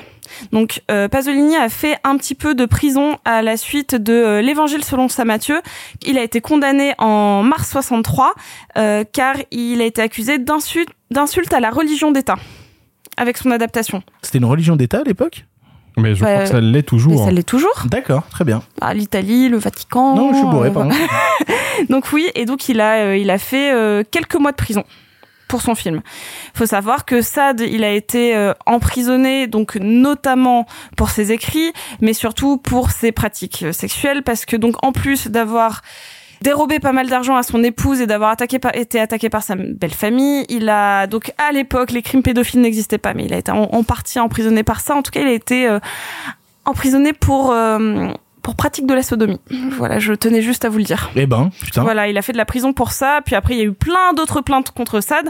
Mais Sade, même si c'est quelqu'un qui humainement a quand même donné le mot euh, sadique, sadisme et sadomasochisme, euh, ça reste pour beaucoup et pour beaucoup de grands penseurs, dont euh, Pasolini, euh, sans doute l'une des plus grandes voix philosophiques du XVIIIe siècle. C'est-à-dire que je vous encourage, en tout cas personnellement, parce que je, je connais un petit peu sa littérature, à vous pencher notamment sur une de ses œuvres les plus accessibles et je dis ça avec des gros guillemets s'il vous plaît si vous êtes mineur ne faites pas la même euh, erreur que moi. Lisez Sade quand vous avez l'âge de lire Sade c'est vraiment traumatisant et je mets des vrais warnings là-dessus. Euh, n'hésitez pas donc si vous avez l'âge et si vous êtes prêt à lire la philosophie dans le boudoir ou encore euh, Justine et les malheurs de la vertu qui sont des vraies odes à la liberté que ce soit euh, d'expression de religion. Et notamment Sade a été l'un des grands premiers à questionner au XVIIIe siècle l'athéisme, que ce soit dans une forme poussée ou non. Et il y en a même qui rétrospectivement disent que pousser l'athéisme à ce point, c'était une réflexion sur l'existence de Dieu, mais en critiquant au final l'athéisme. C'est une euh, pensée controversée. Bref, quel est notre point entre les deux auteurs, enfin entre les deux euh, nos deux artistes, c'est que ce sont des radicaux que ce soit dans leur forme, dans leur fond, dans leurs propos, ce sont des artistes radicaux. Ils euh, ne se cachent pas de faire des œuvres éminemment politiques et surtout choquantes. Et on va pas se mentir, hein, que ce soit euh, lire du Sade ou regarder du Pasolini, c'est une épreuve à chaque fois. Ça vient vraiment vous questionner, vous mettre mal à l'aise, et c'est voulu. Ne vous dites pas que euh, c'est une réflexion euh, prise par-dessus la jambe. Ça vient vraiment questionner votre rapport à la société, à la religion, à la mœurs, euh, enfin aux mœurs, à votre propre sexualité, et c'est complètement déroutant. Je suis désolée, je sais que j'ai oublié plein de choses, mais ce sont des artistes, même ne serait-ce que si vous regardez leur fiche Wikipédia à chacun, ou si vous fouillez un petit peu plus dans des ouvrages techniques, je ne pouvais pas en quelques minutes raconter ne serait-ce qu'un un millième de leurs histoires respectives. Euh, pour le coup, moi, je suis content qu'on aborde la question de Salo euh, aujourd'hui parce que ça fait des années que j'ai le Blu-ray et c'est un film où je me suis un peu toujours refusé au visionnage. Tu vois, il y a des œuvres qui font peur. Euh, non pas parce qu'elle pourrait nous dégoûter ou quoi que ce soit. Je pense, euh, enfin, j'estime avoir euh, le cœur plutôt euh, bien accroché sur certaines choses. Mais il y a des œuvres où tu te dis, ça c'est quand même un gros morceau et t'as pas envie de te le bouffer à 4 heures comme ça de manière un peu random sans avoir euh, une véritable envie, une véritable préparation, une véritable obligation. Et donc du fait d'avoir le film dans la thématique passée de cette émission, je me suis dit bon bah allez, c'est le moment, ça y est, enfin j'ai pas le choix, il est au programme de l'émission, je vais regarder Salo. Et donc je me suis un petit peu obligé à aller le regarder. Et je vous parlais du fait que j'étais plutôt accroché, etc. Et ben même quasiment 50 ans après, le film a des images et des propos et des scènes qui m'ont profondément perturbé à plein d'instants. Et c'est le but. Et c'est le but. Et c'est là toute la, magie de la mise en scène de, de Pasolini, notamment sur son dernier acte, parce qu'on en a parlé hors micro, mais l'idée de filmer tout le dernier acte à travers le point de vue des tortionnaires, à travers des jumelles, pour essayer de prendre de la distance, mais au final, t'es quand même au plus près de ce qui s'y déroule. C'est assez déroutant c'est vraiment assez euh, déroutant, sachant qu'on va aller de plus en plus loin dans le sadisme. Eh bah tiens, putain, j'ai utilisé le mot sadisme, on y est, euh, tout au long du récit. Moi, le film euh, m'attrape euh, de tous les instants, me fascine, et surtout, je l'aime bien quand euh, tu le remets en perspective justement de la personne de Pasolini et de sa volonté de critiquer le bourgeois et les dérives d'une certaine bourgeoisie, d'une société consumériste, et de comment justement les excès de cette société, à partir du moment où on leur file les pleins pouvoirs, et c'est pas étonnant qu'il transpose les récits du marquis de Sade à l'époque justement du fascisme italien, de la Seconde Guerre mondiale, et d'un moment où ces personnes-là peuvent avoir un plein pouvoir et faire vraiment ce qu'ils veulent sans aucun contrôle, et ben qu'on te montre premier degré, voilà ce qui se passe si on file le plein pouvoir à ces gens-là, et voilà vers quelle dérive on peut tendre, et voilà jusqu'à quel moment, en fait c'est marrant, le film te pose un peu cette question-là de jusqu'à quel moment tu peux tolérer les horreurs. C'est-à-dire que euh, on commence par, euh, bah, de toute façon le film est découpé ainsi, avec euh, le vestibule de l'enfer, le cercle des passions, après t'as le cercle de la merde et le cercle du sang, et en fait petit à petit on te dit jusqu'où tu vas supporter, jusqu'où toi-même tu vas finir par te poser des questions de je trouve ça abject et j'ai envie de rejeter ce que je suis en train de regarder. Bon, ça arrivait plutôt rapidement, hein, pour être tout à fait honnête avec vous, j'ai vraiment eu un truc de... ah, Au bout de quand 5 même. minutes. Moi, c'est le personnage du président. Ouais, Le personnage du pré- la tête de ce mec-là, dès le départ, il a, il a une vibe un petit peu Stéphane Bern flippant, euh, que je saurais pas décrire autrement. C'est pas celui qui est doublé par Michel Piccoli dans la VF Alors, je sais pas du tout parce que je l'ai vu en, Mais il y en a, il y en a VO. un effectivement qui est doublé par Piccoli, ouais. Alors, est-ce que c'est euh, le président Le président, euh, non, il est doublé par euh, Michel euh, Delay. Mais alors, c'est marrant parce que, euh, oh putain, c'est rigolo. En VO, il est aussi doublé parce qu'il y a des gens qui sont redoublés dans la VO et il est doublé par Marco Bellocchio euh, dans la Oh. VO, le personnage du président. Voilà, comme ça, vous avez une info et c'est euh, le juge, euh, le, le sans d'excellence le juge, qui est doublé par euh, Michel Piccoli. Voilà. Parce que je crois qu'il y avait un truc avec la VF, il- pour lui c'était important, je crois que quand même il a sorti, je crois qu'il a sorti en italien sous-titré français. Euh, je crois qu'il, enfin, en fait, je pense qu'un film qui s'est fait censurer partout, globalement, un des seuls endroits où ça pouvait sortir, je pense que c'était la France. mais, mais, mais après, pour moi, je, je vois dans le film, alors je peux me tromper, il y a des comédiens italiens et des comédiens euh, français. Les comédiennes surtout, je crois. Ouais, il y a les comédiennes françaises, hein. Ouais, bah, c'est Hélène Surgère, Hélène Surgère qui est dans le film et qui joue euh, Madame Vacari. Elle est française et elle se redouble elle-même euh, dans euh, dans la VF du film. Non mais c'est euh, en fait là pour l'instant j'ai pas encore esquissé vraiment tout mon rapport au film mais pour le coup c'est je pense une des expériences de cinéma même 50 ans après encore où qui a été une des plus déroutantes ça c'est certain J'ai une micro, euh, micro Sophie sur un petit quiz. Ah, en fait, j'en- ai deux. J'en ai une qui est triste et une qui est plutôt rigolote. dis-moi Euh, parmi les personnalités du cinéma euh, qui se sont exprimées sur le film, il y en a deux. Gaspard Noé et Claire Denis Putain, mais j'ai même pas dit ma phrase J'avais le premier, j'avais pas la On a deuxième. tous lu la fiche Wikipédia, malheureusement. C'était euh, bah, qui euh, dit que le film est difficilement regardable pour eux. Donc en effet, c'est... et il y, a y a un réalisateur qui dit que c'est son film préféré. Euh, oh putain je l'ai pas ça par contre. Euh, ah si putain non je l'avais je l'avais je l'avais je l'ai plus. C'est Anneke. oui bah pff, est-ce qu'on est vraiment étonné Surprenant. Euh, Je, je suis désolé, mais Haneke, tu peux voir des gros rapports entre euh, Funny Games et euh, et même d'autres films de la filmographie d'Haneke et forcément euh, Salo quoi. Il y a il y a la même envie euh, d'un certain extrémisme à un moment. Euh, faut- Ah, t'avais un truc à dire J'avais une deuxième Sophie. Je t'en prie. Une toute petite. Euh, vous savez pourquoi ça se passe à Salo? Oui. Bah, c'est justement, ce que, Eh ben justement voilà. ce que j'allais dire. Eh ben tu me vas-y. donnes la transition parfaite. Si le film se passe à Salo, puisque euh, le, le bouquin du Marquis de Sade ne se déroule pas à Salo, c'est parce que de 43 à 45, la capitale effective, même si officiellement ça restait Rome, mais la capitale effective de la dictature de Benito Mussolini, c'était Salo. On parle même de République de Salo pour parler de la dictature de Mussolini. Ah mais il y a autre chose. Alors attention, ça commence à Salo, mais ensuite ça part dans une autre ville. Alors. Qui a été détruite justement euh, oui, pendant la guerre. et puis il est revenu à Salo, c'est un peu ça. compliqué, mais. euh, Il faut savoir que le frère de Pasolini est mort à Salo. Waouh. Oh putain. Il a été tué là-bas. Ça, je savais. Voilà, c'était la deuxième Sophie, vraiment triste. Grosso, grosso modo, la ville de Salo est une ville un petit peu euh, au passé sombre, on va dire, euh, dans l'histoire italienne. Je, je rejoins complètement euh, l'avis de Victor. C'est un film qui est, euh, qui est déroutant, qui est choquant, qui est, qui est viscéralement choquant, parce que c'est un film qui fait le, le pari de systématiquement tout montrer, presque.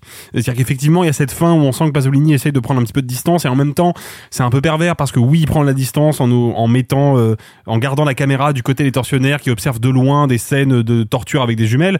Et puis en même temps, euh, à cause de ça, le spectateur est prisonnier du point de vue des tortionnaires. Donc il y a quelque chose de, de très dérangeant là-dedans. Bah, je rejoins ce que tu dis. En fait, c'est marrant parce que je lisais des articles qui avaient été écrits sur le film, notamment les Inrocks qui avaient fait un article sur le film où il disait que Salo marque l'aboutissement du mouvement du, du cinéma de Pasolini vers l'explicite. Bah oui, je pensais ça. Il, il- il, il définitivement vers quelque chose de frontal. Il nous montre les choses telles qu'elles sont.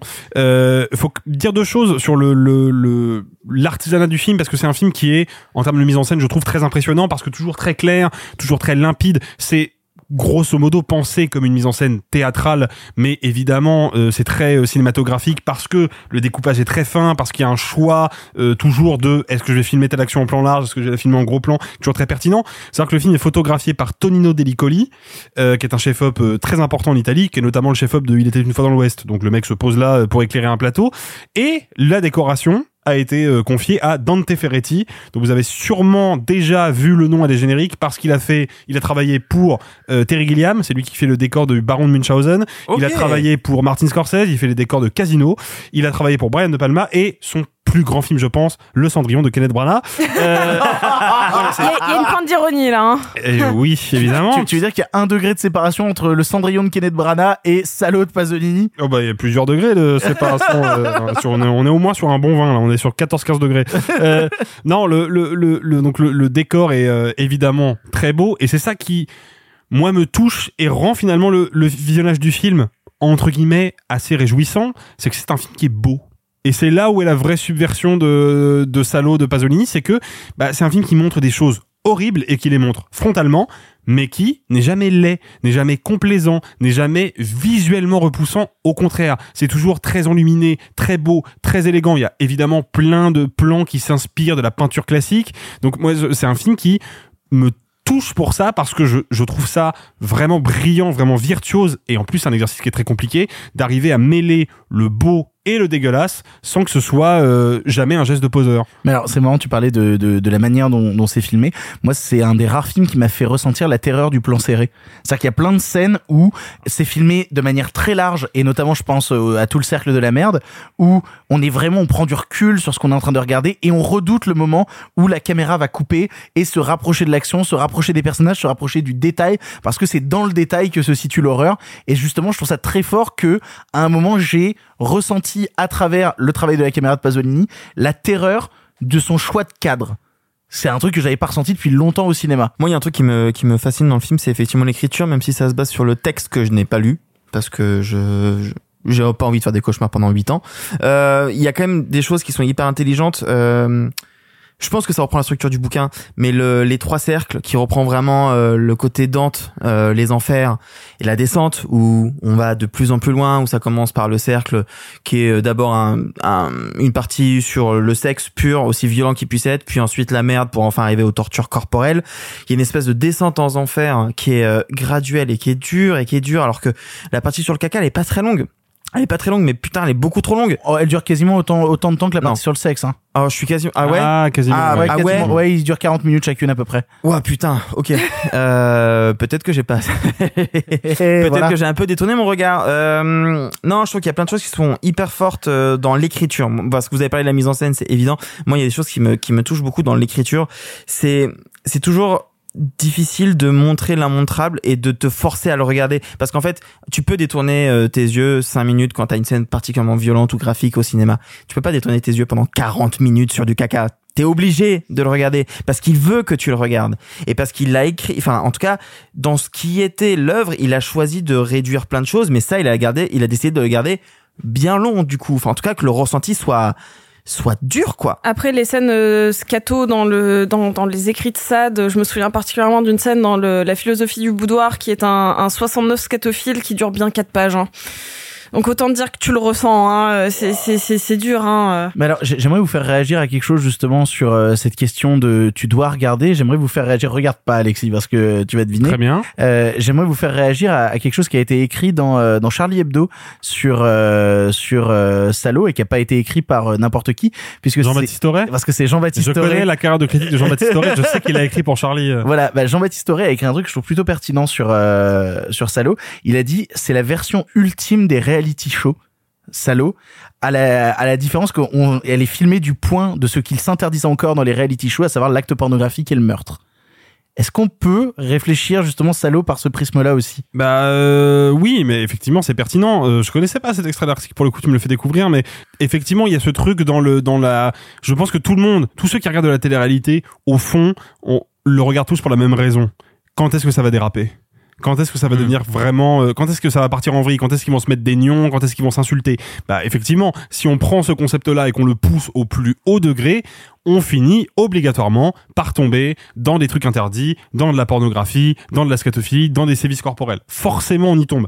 Donc oui, et là-dessus, il a raison. Le truc, c'est que là où c'est brillant, c'est que la télé-réalité, si je prends juste l'exemple de la France, hein, mais la télé-réalité déboule à l'aube des années 2000 avec Love Story. Salo, c'est 1975. Donc on est vraiment sur effectivement, non seulement il arrive à, dresser un portrait qui est extrêmement critique de la bourgeoisie et de l'abus de pouvoir, parce que c'est vraiment un film sur l'abus de pouvoir, mais en plus de ça, il anticipe ce rapport aux images et ce rapport à, à la cohabitation malsaine des êtres humains de quasiment 40 ans. Tu parlais d'abus de pouvoir, euh, lui il utilise l'expression d'anarchie du pouvoir et je trouve ça intéressant par rapport à ce que vous disiez sur effectivement euh, le paroxysme de je suis dans mon petit coin, j'ai du pouvoir jusqu'où je peux aller, lui il parle d'anarchie du pouvoir et selon lui c'est même dans le texte de Sade au départ euh, cette notion d'anarchie du pouvoir. En fait, c'est une anarchie qui te, qui, qui vient questionner ta liberté et à quel point, même ne serait-ce que de lire ou de regarder, fait partie de la liberté individuelle. C'est vrai. Encore une fois, c'est, c'est pas. Euh, on pourrait en discuter pendant des heures, mais c'est, vraiment compliqué. C'est, euh, c'est ça. C'est à quel point toi, spectateur, tu es libre de détourner le regard?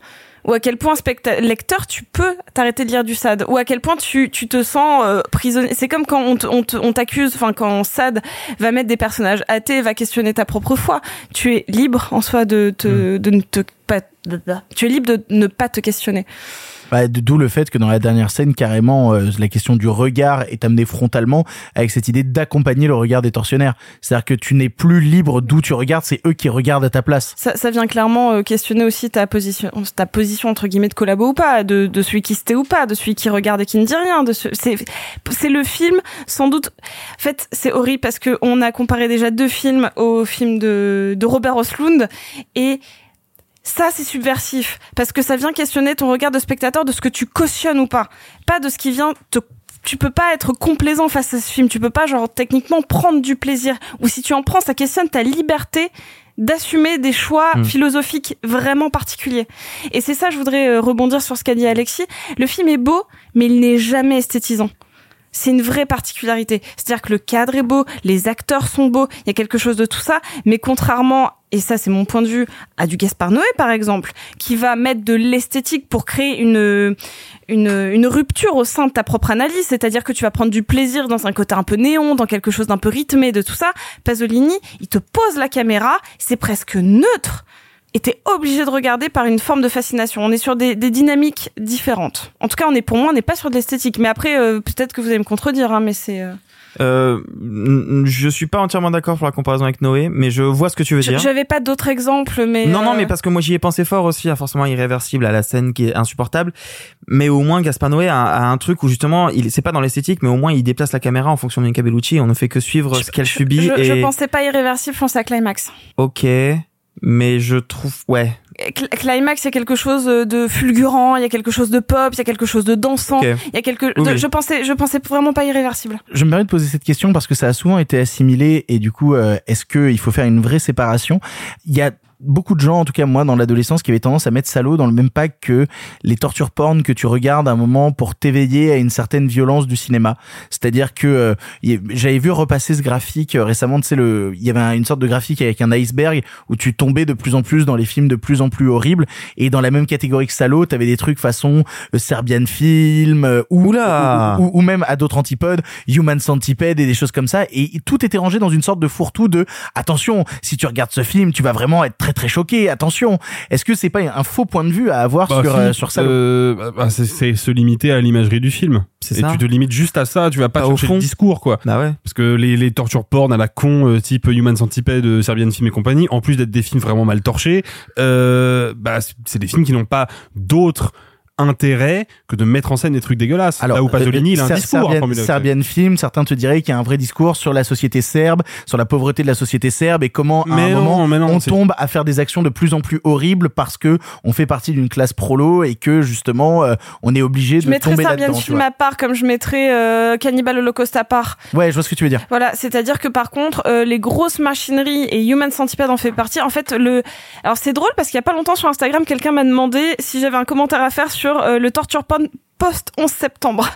Oula, c'est très précis. extrêmement précis, j'avais pas de réponse, mais en effet, on a eu en fait une dynamique de studio parce qu'on avait l'impression que les gens voulaient regarder de l'irregardable. Donc ça, c'est notre démarche parce que en effet, Serbian Film, on peut avoir des doutes, euh, Cannibal Holocaust, on peut avoir plein d'opinions. Je pense que du moment qu'il y a une politique qui vient servir l'horreur, c'est autre chose. Tu veux dire que le torture porn post 11 sept- 11 septembre, c'est jouir de l'horreur, là où avant le 11 septembre, c'est justement observer l'horreur et être incapable d'en jouer ou se questionner sur cette jouissance? Non, non, non, je n'irai pas jusque là. ça Euh, demande- mais je pense même pas que ce soit une question de, de jouissance, parce qu'il y a dans la vague torture porn post 11 septembre, il y a aussi l'idée que la violence du 11 septembre, elle est, elle est là, elle sommeille, elle est sous terre, et que le torture porn, il soulève le tapis et il la fait, il la fait jaillir. Comme le nouvel Hollywood euh, a fait jaillir euh, la, la, la violence de, de, des 60s. Euh, si vous avez vu Bonnie and Clyde, la fin de Bonnie and Clyde quand ils se font mitrailler, hein, c'est pas un spoil, tout le monde connaît cette séquence, on voit furtivement un bout de crâne de, de Warren Beatty se faire arracher par une mitraillette. C'est une évocation directe du film de Zapruder où Kennedy se fait exploser la tête. Donc il y a évidemment ce rapport-là, mais euh, Et puis quand on parle de torture post 11 septembre, on parle forcément beaucoup de sauts. Oui, ou, ou de, ou de Hostel, ou de, De trucs comme ça. Et là, Mais qui sont des purs films de divertissement, là. Ouais, moi, je ouais, trouve. ouais, mais, Oui, mais mais ça, ça en fait partie comme le film de super-héros est une euh, est, est un. Bien sûr, mais du coup, Voilà. euh, je suis pas sûr qu'il y ait un message post 11 septembre dans tous ces films-là. En tout cas, Ah le non. premier saut pour moi, c'était vraiment conçu comme un, un thriller et ensuite est devenu une franchise, mais ça a dépassé ce que c'était au départ. Je me permets de conclure sur cette question. Est-ce que c'est un film qu'on conseille? Salaud ou les 120 journées de Euh, Sodome? oui. Oui. Oui, mais par contre, et je ne suis pas euh, le genre de gars qui en fait souvent, parce que moi je pense que c'est bien quand on quand on est cinéphile et surtout qu'on est un jeune cinéphile, c'est bien de prendre des chocs, c'est bien de prendre un peu des coups parce que ça forge le regard. Moi j'ai vécu ça avec les dons de la mer qui m'a complètement euh, éclaté quand j'étais gamin, ou avec Indiana Jones 2 de film de Spielberg. Mais euh, Bien joué. voilà. Mais non, je le conseille. Par contre, vraiment. Euh, pour public averti et je, le, je pèse mes mots quoi c'est pas un film à mettre devant tous les yeux Pas le Pasolini le plus accessible. Non, c'est Théorème. Euh, sans doute c'est Théorème. J'avais une dernière petite sophiche parce qu'on n'a pas cité la musique qui est d'Ennio Morricone. Tout à fait. Euh, toutes les musiques italiennes du monde sont des New Morricone Il y en a un. Et bah là, il a été particulièrement euh, inconfortable au moment du visionnage et il a vraiment accepté parce qu'il était ami avec Pasolini, mais que sinon il était pas chaud. voilà, je comment. Donc oui, euh, pareil. En fait, je suis d'accord avec Alexis, c'est que le film est sans doute un indispensable, surtout si on s'intéresse au cinéma politique et au cinéma choc. En fait, c'est deux trucs qui peuvent être complètement opposés, mais qui peuvent se rassembler à certains moments. Par contre, on le dira pas souvent, faites attention, c'est pas un film pour tout le monde. Euh, même quand on est, euh, si on a ne serait-ce que certains trigger warning, c'est un film où il y a des séquences de viol à répétition, euh, des, des séquences avec euh, beaucoup de caca, de la de, de, de la vraie torture porn dans le sens où on va nous mettre des séquences de torture euh, d'affilée. C'est compliqué à regarder. C'est, on a beau avoir euh, plus de 30 ans, euh, même si on en a vu des extraits et qu'on n'a pas voulu se le farcir pendant des années, c'est compliqué à regarder. Le, le trigger warning a été mis, moi je vais pas en rajouter parce qu'effectivement c'est dit, c'est un film qui est difficile, il faut faire attention. Moi j'ajouterais quelque chose supplémentaire, c'est le premier Pasolini que je vois. Et j'aurais aimé en avoir vu avant. Pour pouvoir comparer, pour voir son rapport à la sexualité, pour voir euh, justement son travail de la caméra habituel, pour pouvoir le comparer ici. Beaucoup de gens conseillent l'évangile euh, selon Saint Matthieu. Il y a beaucoup de gens qui le conseillent. euh. Bah il y a cette trilogie de la vie, il y a euh, Théorème, il y a plein de trucs à voir. Je pense chez Pasolini, je sais pas par où commencer parce que moi-même je n'ai pas commencé, à vrai dire. Moi mon regret personnellement c'est d'avoir commencé par ça. Qui est pour moi, je pense, le paroxysme de quelque chose qu'il a voulu raconter, que je ne connais pas parce que j'ai pas vu le reste, mais que je devine qu'on sent, c'est le, enfin, il est mort juste avant la sortie, il y a un côté film testament. Ah, ah, bah, ah, surpuissant. attention à ça, euh, quand même. euh, il est effectivement décédé juste avant la sortie et ça fait de ce film-là le point culminant de sa carrière. Euh, il avait d'autres projets.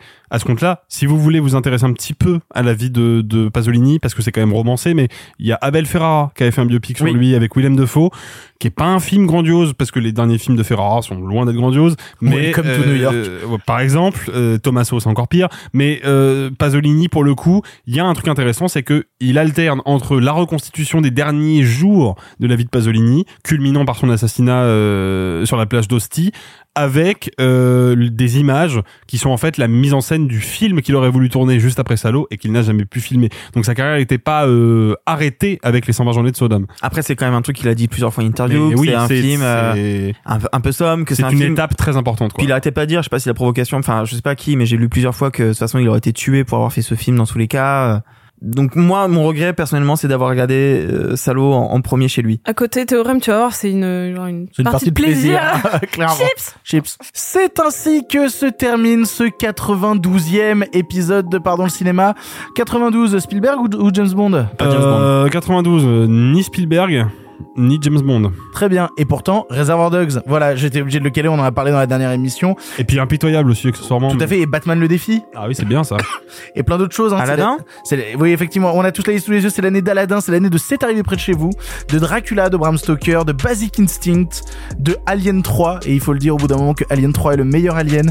Euh, voilà, je suis tout seul à penser, à penser ça. Euh, oui, C'est un c'est peu très seul. bien, mais, mais C'est très bien, c'est pas le meilleur, mais J'adore Alien 3. Vraiment, je l'aime. euh, On Je l'aime très, très, très premier degré. le meilleur c'est Covenant. Et c'est l'année de Branded de Peter Jackson aussi. T'as dit Covenant, t'es vraiment le grand. Je déteste, je déteste Covenant, c'est une petite dédicace à Simon Rio. Oui, c'est vrai que De Simon Cool Rio- World, vu qu'on a parlé de. Tout Oh, à la fait. Effectivement, et vu qu'on parlait de Sam Raimi l'autre jour, de l'Armée des Ténèbres et Ville Dead 3. Voilà, je remercie tous les gens autour de cette table d'avoir participé à l'émission. Merci beaucoup Arthur. merci. Merci beaucoup Sophie. Il y aura moins de caca la prochaine fois. Il y aura moins de caca, c'est promis. Merci beaucoup Alexis. Ciao Au revoir. Ça manquait d'accent dans cette émission, c'est vrai, putain. Euh, putain, c'est quand même une émission. On a fait 25 minutes de débat sur Tic et Tac, puis après 25 minutes de débat sur Salaud. C'est Vraiment. le cinéma. Trouvez un podcast plus éclectique que celui-là, je pense que vous allez galérer. On se retrouve la semaine prochaine pour une nouvelle émission de Pardon le Cinéma. Oui, on a fait une quotidienne pendant tout Cannes et on a quand même repris les émissions 4 jours plus tard. On est déjà sur les rotules. on va une bonne idée? Euh, avec Salaud en plus. Euh, bonsoir. On se retrouve la semaine prochaine. N'hésitez pas à prendre vos places pour la cigale, elles sont en description. Et sur ce, salut salut les copains. Arrêtez, j'en suis fini.